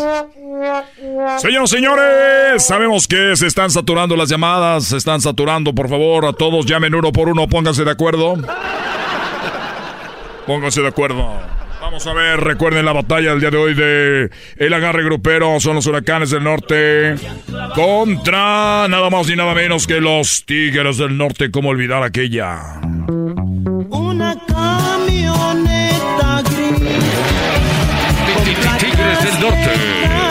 California. Radio Poder. Tigres del norte. La tuya contra la mía. Y su novia. Muchos dólares ¿Cómo olvidar esa bonita historia? Pero solamente aquí en Radio Poder enfrentamos a los grandes. Seguramente deben de estar muy nerviosos los Tigres del Norte. Y también deben de estar muy nerviosos, muy pero muy nerviosos nuestros amigos de los Huracanes del Norte. ¿Cómo olvidar aquella canción? Esa de los Huracanes del Norte.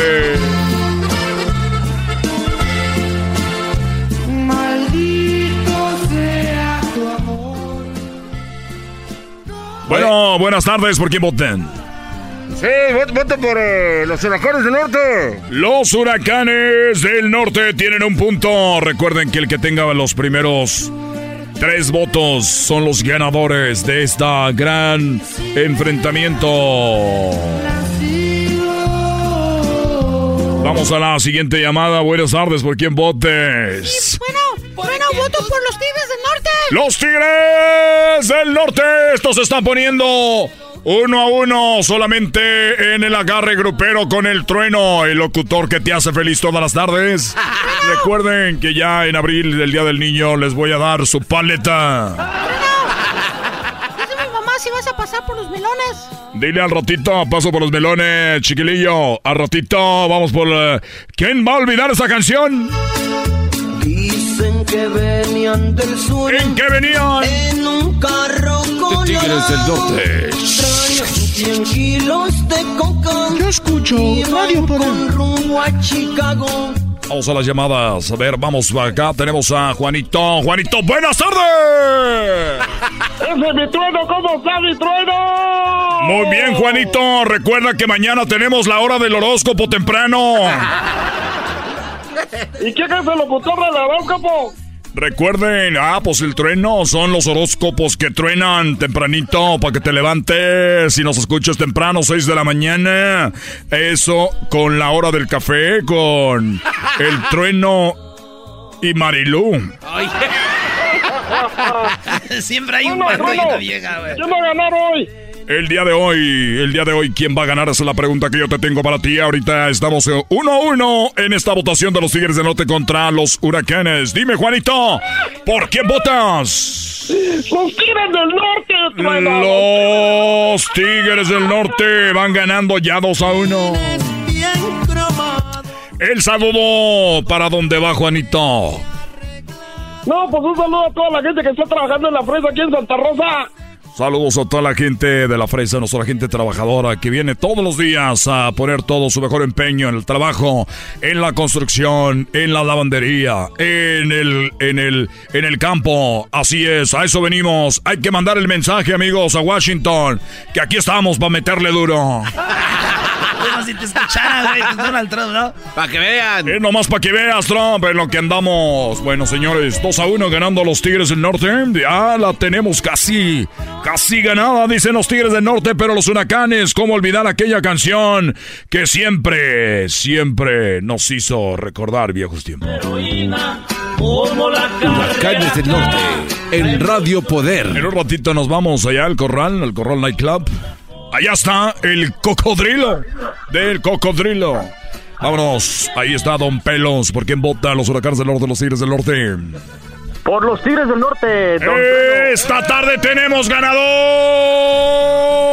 y se llama nada más ni nada menos que los Tigres del Norte. Traían la llanta del carro repletas de hierba mala. Eran Emil. Estos son los ganadores de hoy en el agarre grupero, ¿eh? Lo bueno que no está Panchito, porque si no le hubiera dado, derrame. Ese 3 a 1 contundente de los Tigres del Norte. Vámonos, vámonos, porque más adelante, hoy por la noche, tenemos nada más y nada menos que la hora, la hora romántica, Bookies, Temerarios y Bronco. ¿Quién será el grupo invitado? ¿Será los Guardianes del Amor o será el grupo El Tiempo? Eh, más adelante. Pero, pero terminando la hora romántica, como siempre, en Radio Poder. Yo soy el único locutor aquí porque... Ahora que truena, no seas... La hora que truena con los corridos, puros corridos que truenen. Y luego clásico, güey, que ponen... a- El clásico, eh, el corridos que truenan. ¡Ay, Amalia! Señores, y recuerden todas las mañanas, ¿eh? Todas las mañanas. Ahora, güey, te voy a decir, tú eres una llamada y te voy a decir, todas las mañanas escucho el trueno con la hora del horóscopo. Todas las mañanas. Vamos a la llamada a ver quién quiere boletos para el Corral Nightclub. El- la primera llamada que tome. La primera llamada que tome se va esta noche con todo pagado al Corral Nightclub. ¿Y qué creen? No solo eso. Se llevan la mesa VIP en el escenario con una botella de bucanas del verde. Y además, unas rosas para la acompañante. Si es que trae novia, si no. Dos botellas de whisky. Muy bien, buenas tardes. Que hay a quien escuches, ya saben cuál es la clave, cómo hay que contestar aquí en Radio Poder. Bueno, Buenas tardes, mi nombre es Don Mac y yo escucho al treno por las mañanas en la hora del horóscopo, mi mejor compañía. el eslogan más largo. que- y aquí tocamos que. Puras canciones que truenan. Y las mismas que tocamos en otro lado, pero ¿qué, Don Mac? Aquí se escuchan más bonitas. Muy bien, Don Mac. Eh, oiga, ya tenía desde hace dos horas que no me llamaban. Que no entraba la llamada, estaba con problemas con mi teléfono. Igual que en este show siempre, siempre llaman los mismos. Muy bien, amigo. Bueno, gracias, Don Mac. Recuerde que se acaba de ganar usted la mesa VIP para en el escenario estar usted ahí en el Corral Nightclub. En este momento nos conectamos porque mucha gente no lo cree, mucha gente no lo creía, mucha gente lo dudaba, pero solo Radio Poder le trae a usted aquí, a este hermoso, a esta hermosa ciudad. Que por si... Bueno, ay, caray, nos están tirando balazos. Recuerde que en la noche tenemos la hora romántica. Bookies, Broncos y Temerarios. ¿Quién será el invitado de esta noche? ¿Quién será? ¿Tentación? ¿Será el grupo Brindis? No sabemos. Además, recuerde que tenemos al mediodía la hora, la hora de la cumbia. Tronando el piso. Oiga, el trueno. Ah. Ahí tiene una llamadita. Bueno, Uh, yeah, man. What happened to my rock station? What am I listening to, man? Oh, si eso pasa, güey, que, que Les quitaron la- lo de inglés. Apenas quitaron la rola de la estación de inglés y llaman los, los que estaban... ah, eh, bueno, buenas tardes. Hey, yeah. Hey, uh, compadre. What happened to my country music, man? Eh, bueno, eh, eh, yes, uh, today, today, yes, eh, Spanish. Ah, porque no habla inglés el loco. Spanish. Uh, I don't speak Spanish, man. Well, I want my Garth Brooks. Eh, bueno, eh, eh, bom- bom- bom- eh, se, se cortó la llamada. Muy bien, amigos, vamos ahora sí al Corral Nightclub. Bueno, ¿cómo estás, este cocodrilo? ¡Vale,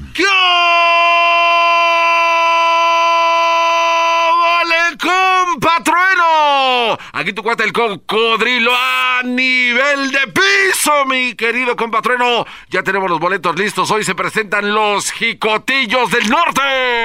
Los jicotillos del norte. Tenemos ahorita unas rosas, mi querido Coco, mi querido este trueno. Tenemos las rosas para las primeras 100 damitas. Aquí vienen unas damitas. Oiga, este. Ya se fueron, el compa Trueno se acaban de ir, se fueron corriendo porque están entrando ahorita. Así se que ver, aquí tengo a una damita. Oiga, ¿qué tal? ¿Cómo está? Hola, ¿cómo estás? Viene a ver al compa Trueno que va a venir al rato aquí con nosotros. Ay, soy gran fan de él. A ver, dígame cómo Oiga, se y- llama y la lo- hora. Y, y luego ponen de esta música, vaya, sí. Oiga, y este, ¿cuál es la hora preferida que le gusta de Radio Poder, donde las canciones suenan igual que otros lados, pero más bonito? La hora del trueno, claro. Muy bien. Ya quítela, trueno. Bueno, mi compa Trueno, aquí te lo dijo, ya nos confirmaron los jicotillos del norte que ya vienen en camino. Vienen en una ven blanca, los han visto ahorita en tacos, mi ranchito. ¡Compa Trueno! ¡Ya están acá! Oigan, oigan, no es por, no es por, no es por querer hacer el día, pero ¿quién creen que va a estar presentando a los jicotillos del norte? ¿Quién creen ustedes? Transmitiendo en vivo desde el corral, ahí estaré yo. Ahí voy a estar. Nomás para que se agasajen con su trueno. Amigos, esta noche estaré en el corral. Yo seré quien le entregaré la botella y la mesa VIP. Y yo también, sí, gracias a Boots en Leather Cowboy. Boots en Leather Cowboy, patrocinador oficial esa noche. Está regalando las botas de quién creen? Del cocodrilo. Piel de cocodrilo con levilla de plata. Solamente aquí en Radio Poder, ya saben.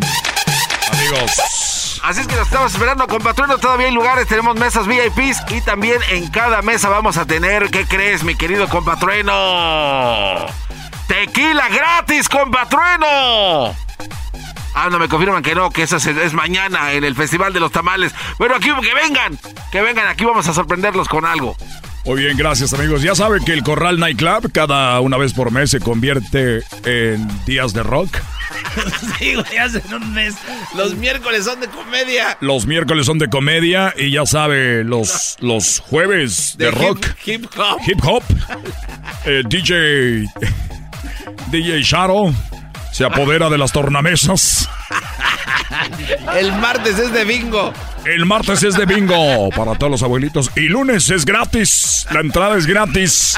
Porque lunes es el día de meseros y meseras que trabajan todo el fin de semana. Es lunes. Lunes de música norteñita. Y el domingo del show solo para mujeres. El domingo ya lo sabe. Para que las mujeres también se escapen un ratito, tenemos la hora del chifendel. ¿Y quién creen que baila? ¿Y quién creen que será la estrella con sus nalguitas duras? Es la hora más tronada.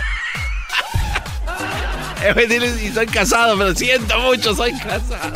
Y bueno, como ustedes sabrán, ya me acaban de... Eh, la ciudad es pequeña, se dieron cuenta el otro día que estaba en el Swamit. Iba con mi niño y mi esposa. Y con mis otros dos, dos niños que tengo. Y mi otra niña. Tengo dos niñas, dos niños. Y estoy... Perdón que lo diga de repente, pero el trueno es casado. ¡Ay, hijo de la! Ahora sí sintieron bonito. Sintieron feo que haya dicho que estoy casado. Pero lo bueno es que no me regaña mi señora. Así que vaya al, al corral. Wally tiene suerte y me porto mal. Hasta la próxima. No te pierdas de la noche, la hora romántica y más noche la hora que truena. Y al mediodía las cumbias tronando el piso y en la mañana horóscopo del trueno junto a Marilu. junto a Marilú Esteves. Que por cierto, Marilu Esteves ya te prepara tus impuestos. Ya te prepara tus impuestos. Estamos temporada de impuestos solamente en Lucy Esteves Income Tax. Esa mamá. Oye, al regresar, ya al regresar viene la Choco con este un, eh, un documento de comida chatarra y un experto también, ¿eh? Sí, regresamos a la comida chatarra. ¿No le pasa que usted se quiere poner a dieta, pero de repente ve al de los duros, al de los churros? De repente ve a... Mariluz Teves. Incontable. También tiene aseguranza por solamente 20 dolaritos al mes. No te pases. Con Lucy Insurance.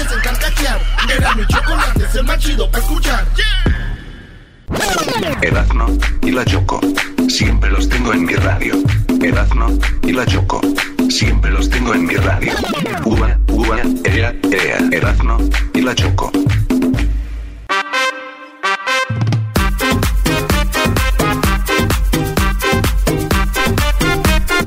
Estamos de regreso aquí en el Erasmo y la Chocolata. Oigan, ¿por qué comes comida chatarra si estás estresado? Bueno, el estrés genera diversas reacciones como el enojo, la ansiedad, el dolor de cabeza, espalda o muscular, ¿verdad? Así como problemas, eh, pues, en el estómago, como, eh, ¿cómo es? Eh, de acuerdo con algunos estudios, especialistas, la mayoría de las personas que están estresadas tienen, o, eh, pues, más deseos de consumir comida chatarra. O sea, ¿cómo funciona eso? Vamos con, eh, tenemos al doctor Eduardo Calixto, eh, médico cirujano, doctorado en neurociencias de la UNAM. Y lo tenemos aquí para todo Estados Unidos, también postdoctorado en filoso- eh, filos- eh, fisiología cerebral en la Universidad de Pittsburgh. Así que, doctor, muy buenas tardes, doctor Eduardo.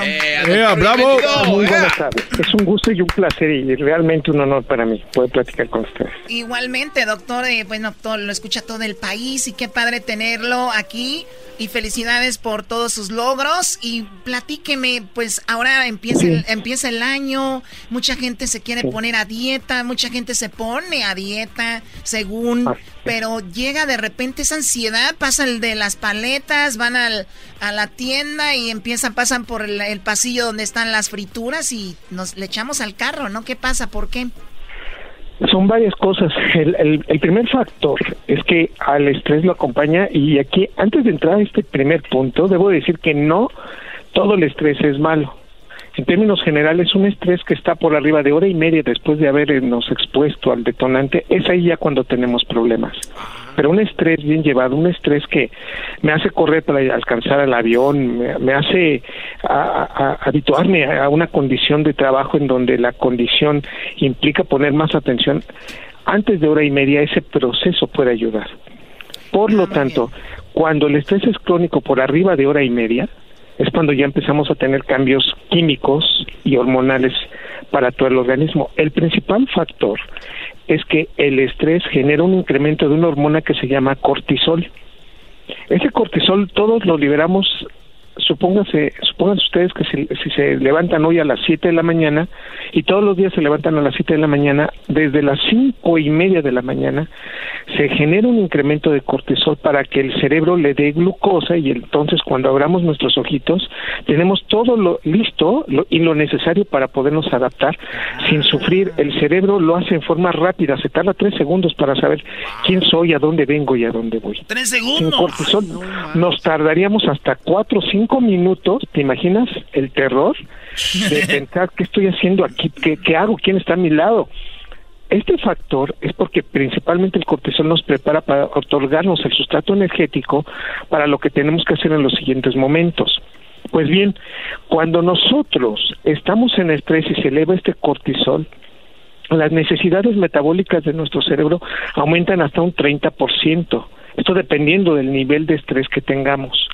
Y por otro lado, incrementan unas hormonas catastróficas en toda dieta que se llaman orexinas.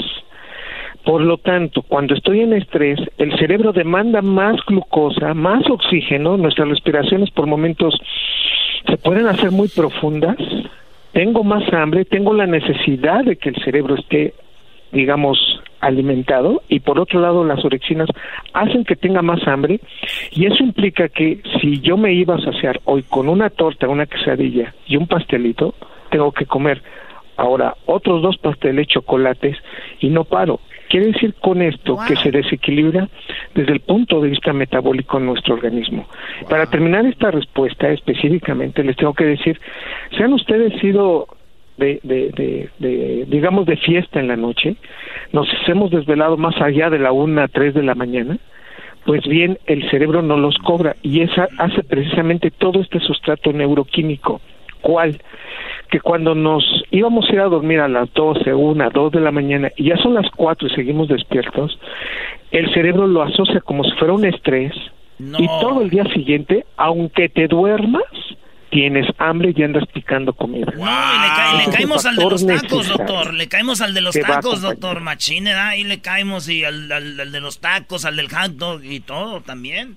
Sí, son las 5 de la mañana. ¿Quién su sano juicio se levanta queriendo comer? Y aquí viene el otro punto. Uno, uno pega al otro. ¿Cuál? Que cuando nosotros tenemos hambre, lo que pide el cerebro es que sea rápidamente digerible. Claro, ya. Si yo le ofrezco a usted una carne asada con preparada con X o Y, no, no, no. Lo que quiere rápido el cerebro es glucosa en forma inmediata. De aquí que la comida chatarra es lo que ofrece, genera liberación de un neurotransmisor que nos genera adicción que se llama dopamina y Dopamina. por eso hacemos comidas que nos encantan. ¿Sabían ustedes cuáles son las tres comidas que generan más adicción? A ver, ¿cuáles son? son? Uno, el helado. Si usted está comiendo un helado y ve a otro que está comiendo un helado, usted va y se compra un helado. Sí, sí, dan Y esto nos recuerda los primeros alimentos de la vida, la densidad, el sabor. El helado es uno, y le voy a decir, no sé si nos vayan a cobrar el, el- el punto, pero es que el helado es uno de los peores alimentos que existe por la cantidad de grasa y carbohidrato que tiene. Pero le, ofre- le, ofrece, le ofrece al cerebro una liberación de dopamina tan grande que entonces automáticamente el cerebro se siente feliz cuando come O sea, helado. simplemente No vemos, a, vemos a alguien disfrutarlo y, y ya nos recuerda lo que lo que sabe Exactamente. y, vamos sobre Hacemos ¿no? reforzamiento de, de- de imágenes y de procesos y de recuerdos maravillosos. Perfecto. El alimento El- número dos, el dos. son las papas fritas. Oh my En cualquiera de sus preparaciones. Los abritones Esa- eran. ese eslogan de a que no puedes comer solo una es exactamente lo que le pasa al cerebro. Tenían razón. Entonces, arrasamos con las papas. Es más, usted, somos la única especie que comemos sin hambre. Oigan, Todos pero los vamos al Oxxo, vamos al Oxxo y ahí están todo lo de Barcel, todo lo de Sabritas, Y, todo lo de y- y se lo lleva, y aunque usted diga, ay no, pero hoy no he comido, pues me lo llevo total, me lo merezco. Sí. Ya es estás una ahí. fuente de liberación de dopamina, pero las papitas son increíbles. Y todavía más si son picantes, ¿eh? Para, Ah, para los latinos, lo tengo que decir abiertamente, que nos gusta el picante, la capsaicina, Les genera sensación de dolor en la lengua, eso es lo picoso, nos libera el cerebro endorfina, y ya estamos comiendo hasta 30%, todavía más de lo que veníamos comiendo. ¿Qué es la tercera, doctor? No, no, no, no espante. tercero. Que no se nos El tacos al chocolate. Ah, El choco, hoy chocolata. Soy, el chocolate soy una adicción. adictivo, el chocolate cuesta mucho trabajo, el chocolate parar cuesta mucho trabajo, el chocolate se acaba usted la caja, en la envoltura, difícilmente usted va a guardar un chocolate salvo que tenga ahí algún proceso alterno, pero acabamos con el chocolate. El chocolate es uno de los alimentos que más generan adicción. Ahora imagínese, doctor, un, un, eh, un helado de chocolate es la muerte. No, bueno, imagínate nada más. Y todo, y si vamos a Frito. esas tiendas en donde nos venden papas y luego los helados de chocolate, usted sale feliz. Lo que le cambiaron fue su neuroquímica cerebral. Le están tratando de modificar el estrés a su cerebro. El cortisol está vuelto loco y es un hecho que subimos de peso cuando estamos estresados. Esa es la explicación científica del doctor Eduardo Calixto desde la Ciudad de México. Doctor, muchísimas gracias. ¿Dónde lo encontramos? ¿A dónde le llamamos si lo necesitamos algún día? Arroba de Calixto por Twitter y Eduardo Calixto en Facebook. Con mucho gusto, estamos ahí. Ahorita compartimos las redes sociales del doctor Eduardo. Muchísimas gracias. Y qué explicación tan eh, interesante, simple, fácil de entender. Y vean, hay algo científico, no nada más es de que, ay, me encantan. Hay algo ahí detrás. Vamos a regresar con el doggy. Ya está aquí eh, la especialista en el, el día de hoy. Que, ¿De qué vas a hablar, doggy? Bueno, hablamos de lo que es el child support. De eso vamos a hablar.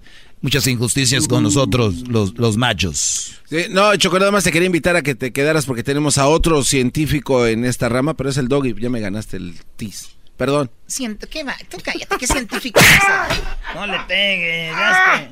La otra vinieron la Asociación Protectora de Animales quejándose. Pero no encontraron al diablito. Como pollo, no nos deja salir de aquí. Aquí nos tienes en engorda. ¿Por qué nos pones una luz en la cabeza? ¡Cesta! chocolate es el más chido para escuchar.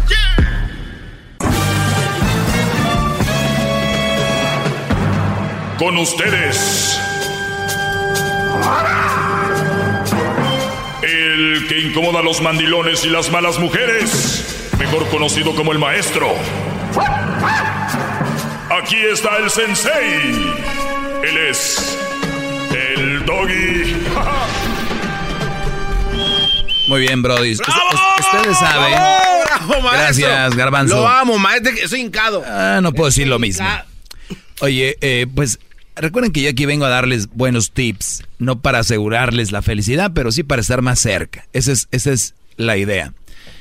Y algo que tenemos que tener nosotros es el respeto a los padres y valorar a nuestros viejos, ¿no? El- eh, eso es.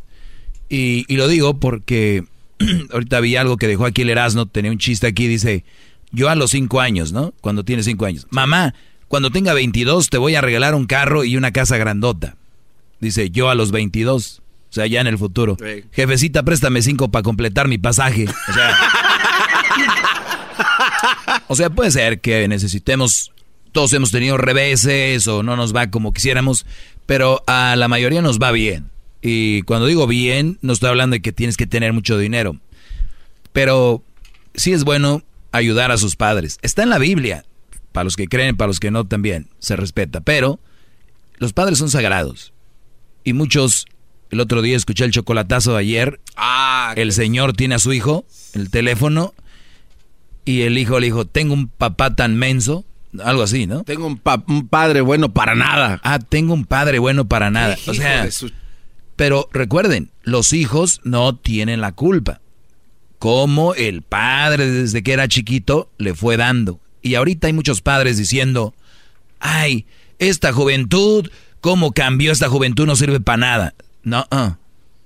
lo que pasó es de que sus padres no sirven para nada. Por eso es la actitud que tienen, la personalidad que tienen y todo esto.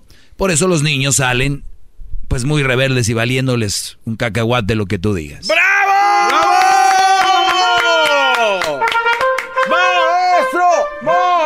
Oiga, maestro, permítame besarle el ombligo, maestro, por favor. Ahorita no, al ratito. Ah. Sí. Además creo que traigo pelusa porque ando usando una camisa nueva. Déjese la soplo, maestro. ¿Qué? La pelusa. Ah. Muy bien, vamos a tomar llamadas. El- el- hay un problema con las llamadas. Eh, como este segmento se escucha tanto, se teléfono se... No aguantan esos sistemillas del Claro. 2020. Entonces, gracias también aquí a la eh, abogada Rosa Elena, quien me acompaña el día de hoy y ahora en persona también, así que un aplauso para ella. ¡Qué lujo, eh! Gracias, muchachos. ¡Qué lujo! Gracias. ¡Bajan! Tranquilos, bro.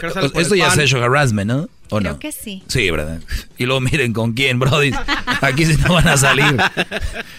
¿Un abogado se puede representar solo o, o necesita un abogado? Se puede representar solo, pero hay un dicho que dice que el abogado que se representa solo tiene un tonto por cliente. Así es de que nunca es recomendable. A ver, ¿y eso por A qué? O sea, simplemente no es recomendable. No es recomendable porque cuando tú tienes el, probe- el problema legal y tú estás en medio del problema, no ves las cosas de manera fría como un abogado para el bienestar. Tú estás muy envuelto. O sea que yo soy el abogado de muchos en su relación, porque muchos tienen una mala mujer. Yo les digo, aléjate de ahí, no sé, y ellos como están en la relación no lo ven, ¿ah? no lo Exacto. ven. Entonces, y se enojan conmigo y dicen, ¿a ti qué te importa?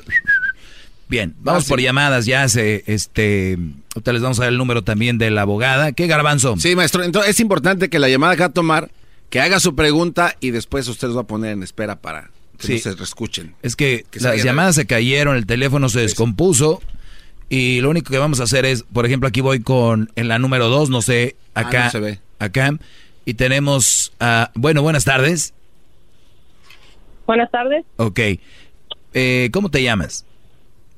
Marta. Marta. Marta, haz tu pregunta y vamos a ver qué te contesta aquí la abogada. Adelante con la pregunta.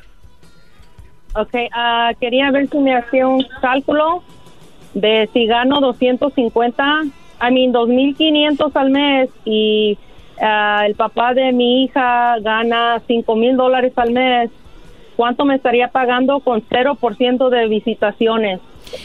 Mira, ahorita que estamos aquí, no tengo mi programa listo para hacerte el cálculo. ¿Ya fuiste a pedir tu manutención? Sí, ya metí la, los papeles y pero todavía no nos dan el, el día de la corte. Cuando tú vayas a la corte, vas te va a pagar, aunque él gana el doble y no ve la criatura para nada. ¿Tú pediste también una orden de custodia de visitas o solo manutención? Ah, la custodia de visita ya está, ya eso ya está arreglado, pero ahora ya mi hija tiene 16 y no quiere ir a, ver a su papá para nada. ¿La orden de custodia de visitas dice que ella tiene que ir a verlo o ya está a 0%?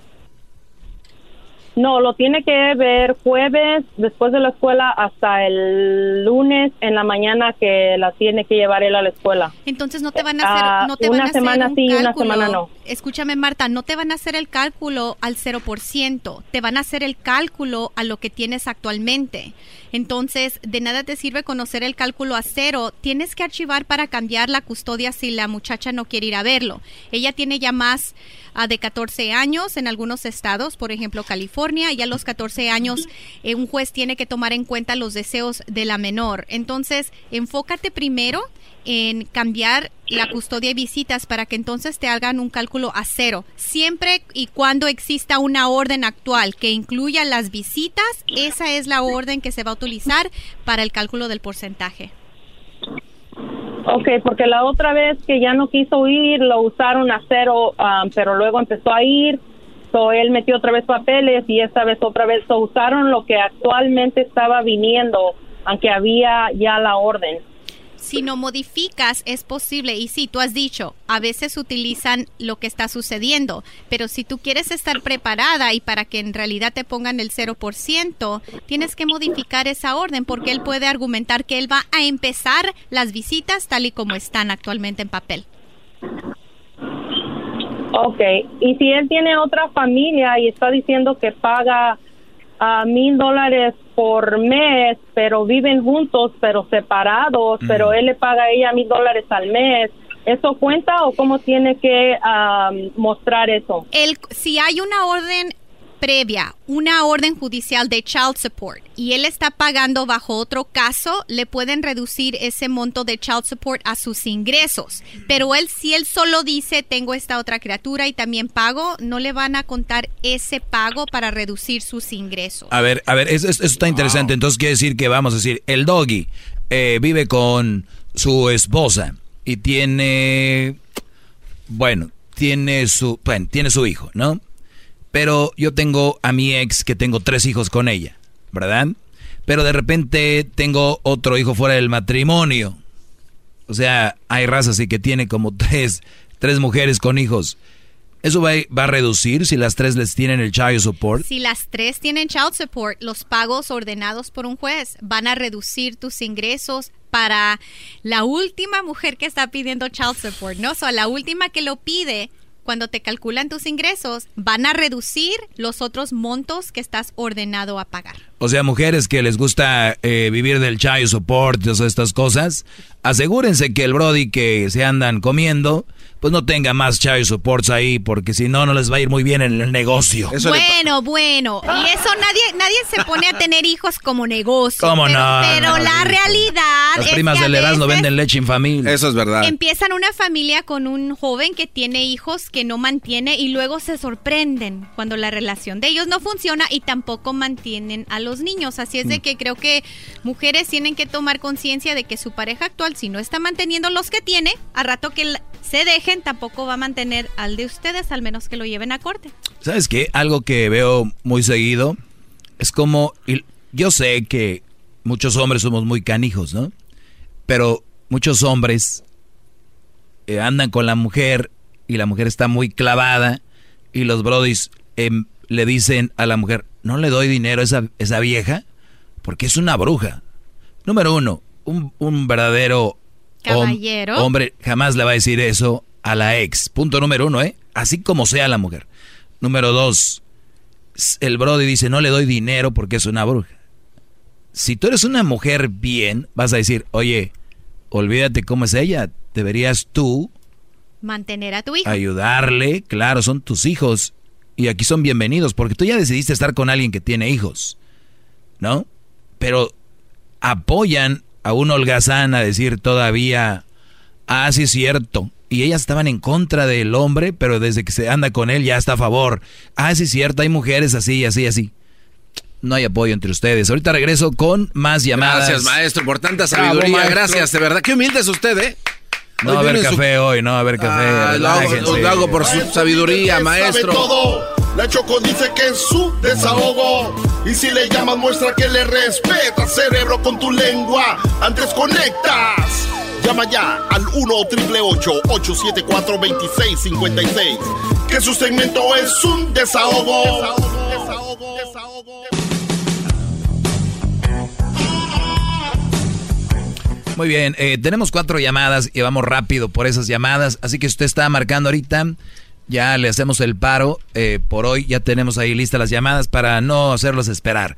Eh, Roberto, entonces, te, 35 años te era, ¿no? divorciaste, 35 años de casado. Tú quieres saber si le vas a dar dinero a la esposa. Tú de llamas de aquí de California, ¿no? Sí, de aquí en California tengo 56 años. Todavía no me he divorciado, pero en eso ando, pero quiero saber si me toca si le darle alcanza. y hasta cuándo. O sea, si de- después de los 62, cuando si me retiro, si ya para eso o Buena pregunta, no. ¿eh? No. ¿Cuándo para? No va a parar, Roberto. ¡Uy! ¡Auch! Al menos que, escúchame, al menos que ella se vuelva a casar. No. ¿Ella trabaja, Roberto? No, no. Ok, ahí, No, ahí está el este, detalle. Estaba trabajando, dejó de trabajar para cuidar a, a- a uno de los nietos y entonces dejó de trabajar ya hace como seis años. La corte le va a indicar que ella tiene la obligación de buscar empleo. Pero la corte va a ver su edad, la educación que tiene y su habilidad de entrar al mercado laboral. Y si ella no encuentra empleo, te va a tocar mantenerla. Obviamente parte del cálculo va a ser lo que tú ganes y cuando te retires ella tendrá derecho a parte de tu retiro. De nuevo, ruégale a Dios que le vaya bien. Si es que te divorcias, que ella pueda buscar trabajo o, escuchen esto, tengo algunos maridos que al momento del divorcio les andan buscando novios a la ex mujer para que pare la manutención Claro, de claro. esposa. Oye, yo conozco un caso muy, muy cercano de la mujer, la mujer se divorció él de ella y él le está pagando, ¿no? Entonces la mujer ya vive con alguien o, o- o ya tiene alguien, pero ella no se ha casado con él por- porque al casarse se corta la agüita que le está llegando. Correcto, el matrimonio Malditas. rompe la manutención. O sea que sale más barato. Sale más barato aguantar. Aguanta, compa, aguanta. Eso dicen, eso dicen. Aguanta, No corazón. dejes. No, brody, no vale la pena. no? 10 dolarillos más, 10 dolarillos menos para tu mental, salud Tus mental. dólares más al mes. José, buenas tardes. Estamos aquí con estos pobres. Adelante. Es que usted es millonario, maestro. Buenas tardes. Mi pregunta es, después de casi tres años sin ver al niño, ¿puedo llegar a la casa de mi ex para pedirle al niño y llevármelo conmigo? Aún me siguen quitando el child support. El child support y visitas al niño no están ligadas. Entonces, ¿hay una orden de visitas actualmente, José? Sí. Y si tú puedes ir por el niño, tú tienes una orden que lo visites, tú puedes ir por el niño ahora. Una cosa es lo que puedas hacer legalmente. ¿Qué edad tiene el niño? Tiene, ahorita ya tiene nueve años. Ok. Legalmente pudieras, pero yo creo que deberías de pensar qué es lo mejor para el niño. Si tú no lo has visto en tres años, quizás sea algo muy difícil para él que tú llegues y te lo lleves. Entonces, yo te aconsejaría reanudar la relación con el niño antes de volver a la orden actual de visitas que tienes. Ahora, si el niño, eh, aunque no lo has visto por tres años, le has llamado, le has, has hecho videollamadas y el niño está muy a gusto contigo como papá, entonces ve por tu hijo. Tú puedes ir hasta que ella no vaya a modificar esa orden de visitas. Ok. Gracias, José. Y- Buenas noches. Dale, Brody. Y creo que es importante también recordar, si ustedes tienen una orden para ver a sus hijos, pero no lo no la ejecutan por varios años. Y digamos que la criatura tiene ya seis años y nunca han visto al niño, creo que es algo que los va a traumar el que simplemente llegues y te lleves a la criatura. Aunque quizá la mamá no se mueva para modificar la orden a eliminar las visitas, creo que a veces lo legal y lo correcto pueden ser dos cosas distintas. Es verdad, porque los niños van a decir, ¿y este señor qué onda, no? ¿Quién es? Claro. Oye, lo peor va a ser cuando escuches a tu niño gritar, papi, papi, un señor me quiere llevar, o sea, gritándole al otro.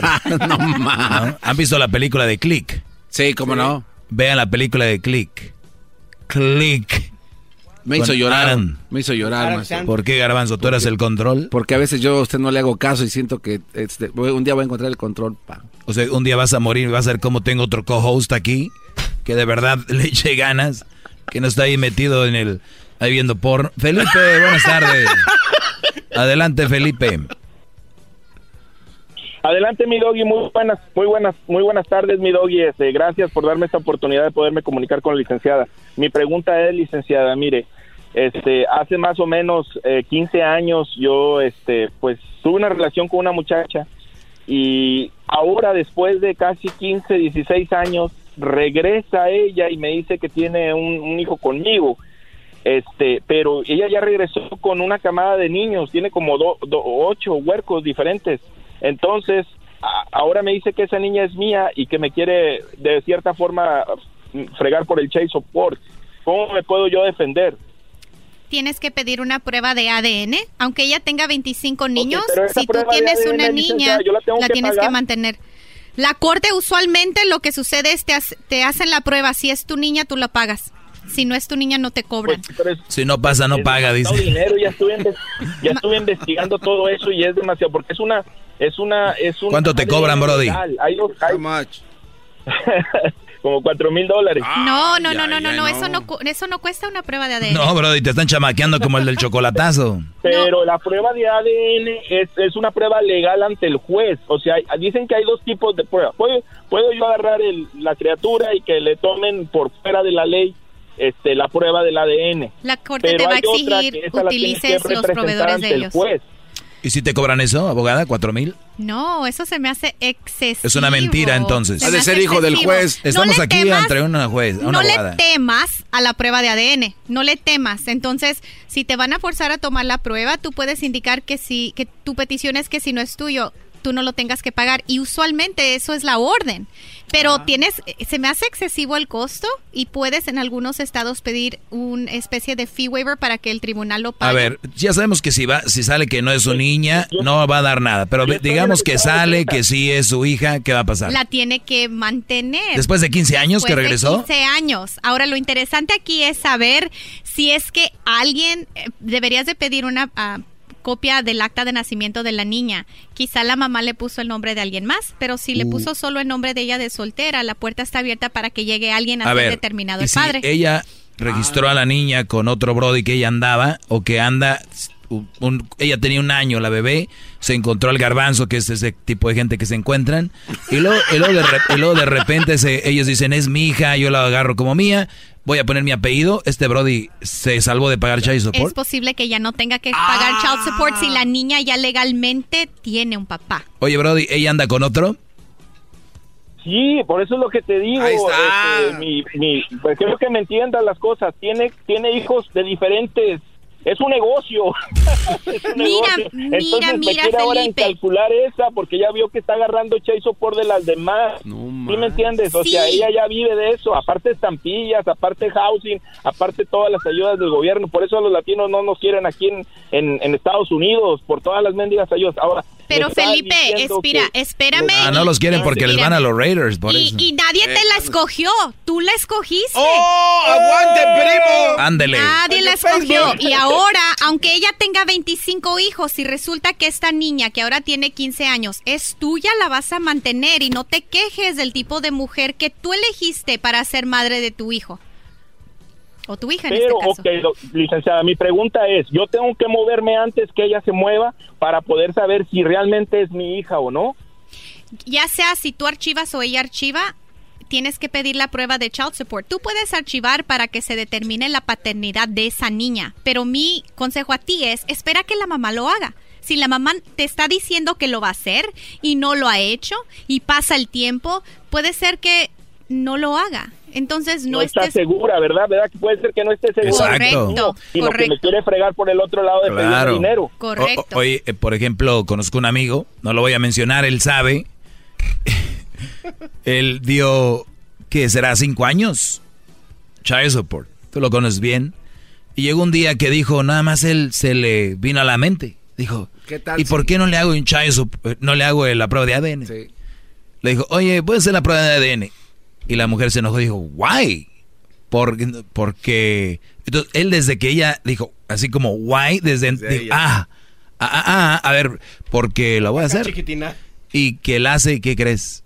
No era de él. No era de él. La pregunta es, ¿ya ¿tenía una orden de child support él o él solo de su buena voluntad lo estaba pagando? Él estaba... Ok, si él estaba pagando, lo termina de, ya ahí se termina el cuento. hubiera tenido? Pero si le llegaron papeles de child support y él Firmó. indicó que era el papá, aunque no lo es, si ya existe una determinación de paternidad, no importa que posteriormente pida la prueba de ADN. Él la tenía que haber pedido al momento A ver. que se le demandó. A ver, somos adultos todos. El gobierno sabe, la mujer sabe, el Brody sabe que esa mujer lo engañó. Pero la ley reco- lo reconoce como el Sí, papá. sí, por eso digo, la ley es ciega y no tiene sentido común. La ley tiene sentido común porque la ley está diseñada para proteger a los niños. Si una criatura piensa que tú eres el papá por seis años, Pero- la ley está diseñada para que no puedas tú decir, bueno, ahora me tomé la molestia de la prueba de ADN, siempre no soy tu papá. Ese es el propósito de la ley. Ah, a ver, pero, te pero, pero tú, tú más que nadie lo sabes, más que nadie, de dónde venimos y cómo de repente ignoramos todas estas situaciones. Y yo soy Pedro y vengo allá de un, de un rancho, de un pueblo, y pues, no, pues no, lo dejo a la decir. Le dicen, un día escucha al maestro Doggy y le dice, Pedro, haz prueba de ADN, Brody. Y Pedro dice, ah, bueno, lo voy a hacer. Y sale que no, se fregó Pedro. Si él estuvo, asumió la paternidad o no contestó. Por eso, inocentemente. Inocentemente. Y aquí es donde este programa les ayuda a muchos de tu radio escuchas, porque siempre tienen que pedir la prueba de ADN. Siempre. lleva la- Siempre tienen que. Y así pagan su child support y no están siempre pensando o quedándose con la duda que si es su hijo o no. Yo le estoy diciendo desde hace años, si yo estuviera en el Congreso, iba a hacer esta pro- iba propuesta de ley, nace el niño, prueba de ADN, nace el niño, prueba de ADN, ¿por qué no? Y estoy de acuerdo. ¿Por qué no regala ¿Dónde está, a ver, ADN kits? ¿dónde, es-? ¿Dónde está el, el precio para hacer una prueba de ADN? O sea, ¿dónde es, dónde es donde gastas? No gastan en nada. Ay, ay, ay. Germán, buenas tardes, adelante. No se enoje, maestro. Al rato le doy su masaje. Gracias. Buenas tardes. Buenas tardes, Germán. Adelante. Buenas tardes. Una pregunta. Yo tengo un hijo de 15 años. Es mi hijo nomás porque la prueba de ADN lo dijo. A ese hijo yo no lo conozco. Yo tengo 15 años pagando child support. Cuando me hicieron la prueba, le preguntaron a la señora, ¿quiere que le pongan los ah, retrasos? Todas no le acababan de decir, dijo que sí. Bueno, ahora yo tuve un accidente, me están dando workman's comp y en vez de pagar 570 al mes, pago 500 a la semana. So pago dos mil dólares al mes. Y les digo que por qué. Y dicen que Picasso está en la Special Collection. Pero yo a ese niño nunca lo he visto, no lo conozco. Y en la carta del juez que determinó de que pues lo que tengo que pagar, ¿verdad? nunca dijo que tengo que pagar dos mil dólares al mes. Y luego dijo que yo tengo visitas y todo rollo, ¿verdad? Pero la señora nunca, pues, pues es más, no, no sé ni dónde viven, no sé ni dónde están. Y yo lo que quiero saber, o sea, yo ya agarré a un investigador privado para que la citaran en corte, puse anuncios en el periódico que se andaba buscando, hice muchas cosas que mi abogado me dijo, pero no la encontraron. So, el juez dice que no puede hacer nada porque tiene que estar ella presente para ver si ella está de acuerdo. Para es, ok, tú en algún momento sí sabías dónde vivía ella, ¿correcto? Porque tienes ya 15 años Sí, lidiando sí. con esto. Y Sí, nunca, y nunca. ¿por qué nunca Yo hice, yo hice, Dime. yo hice, ¿mande? ¿Por qué nunca viste al niño? Porque No, hubo un pues, tiempo donde sí sabías. Yo, yo, yo, yo ya tengo, yo ya tengo tiempo de, de- de que no, no sé nada de ellos. En O algún momento, no- pero tú no me has dicho, escúchame Germán, Lo que es justo. tú me dijiste que en algún momento había una orden de custodia y visitas, ¿correcto? Sí. Y ella fue a corte Sí. en aquel entonces cuando se adquirió esa orden, ¿verdad?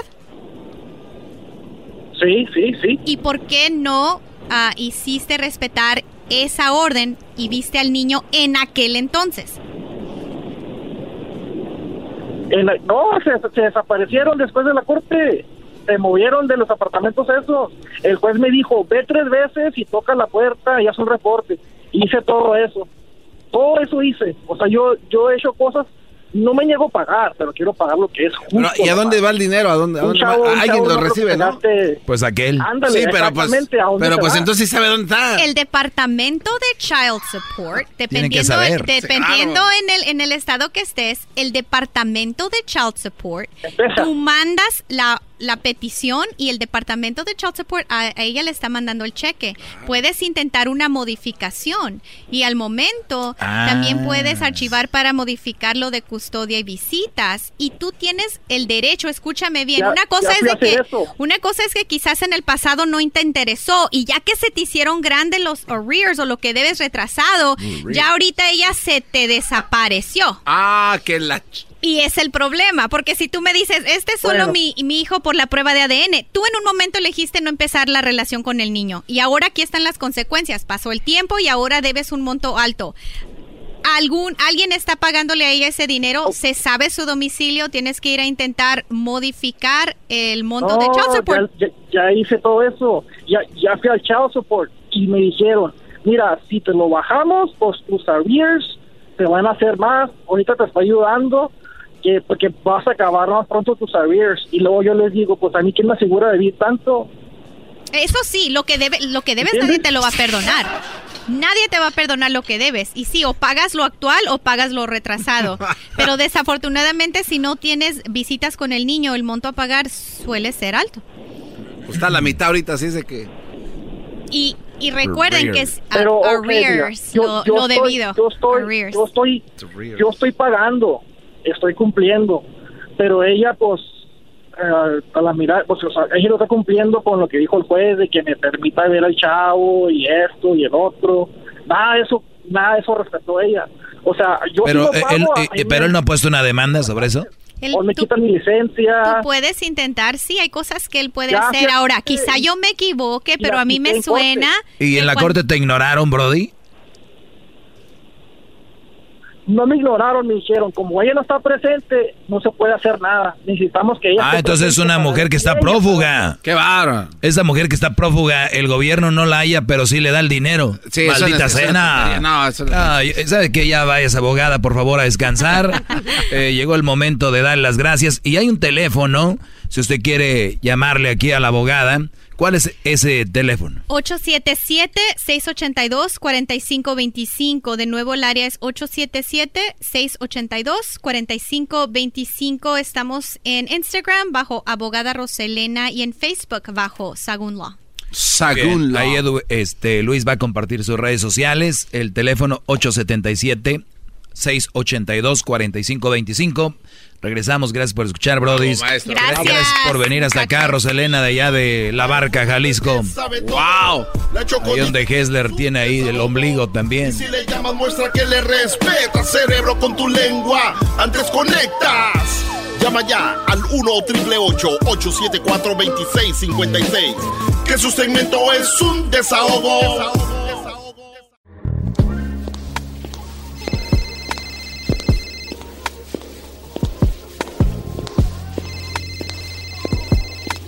Hello. Sí, Silvia Olmedo. Sí, dime. Oye, ya estás aquí, ya vamos al aire. Sí, ya estoy en el pasillo, justo fuera del estudio. ¿Me abres? Con mucho gusto. Me refiero a la puerta. Sí, claro. Soy Silvia Olmedo, psicóloga, sexóloga, escritora y quiero que te abras a mí.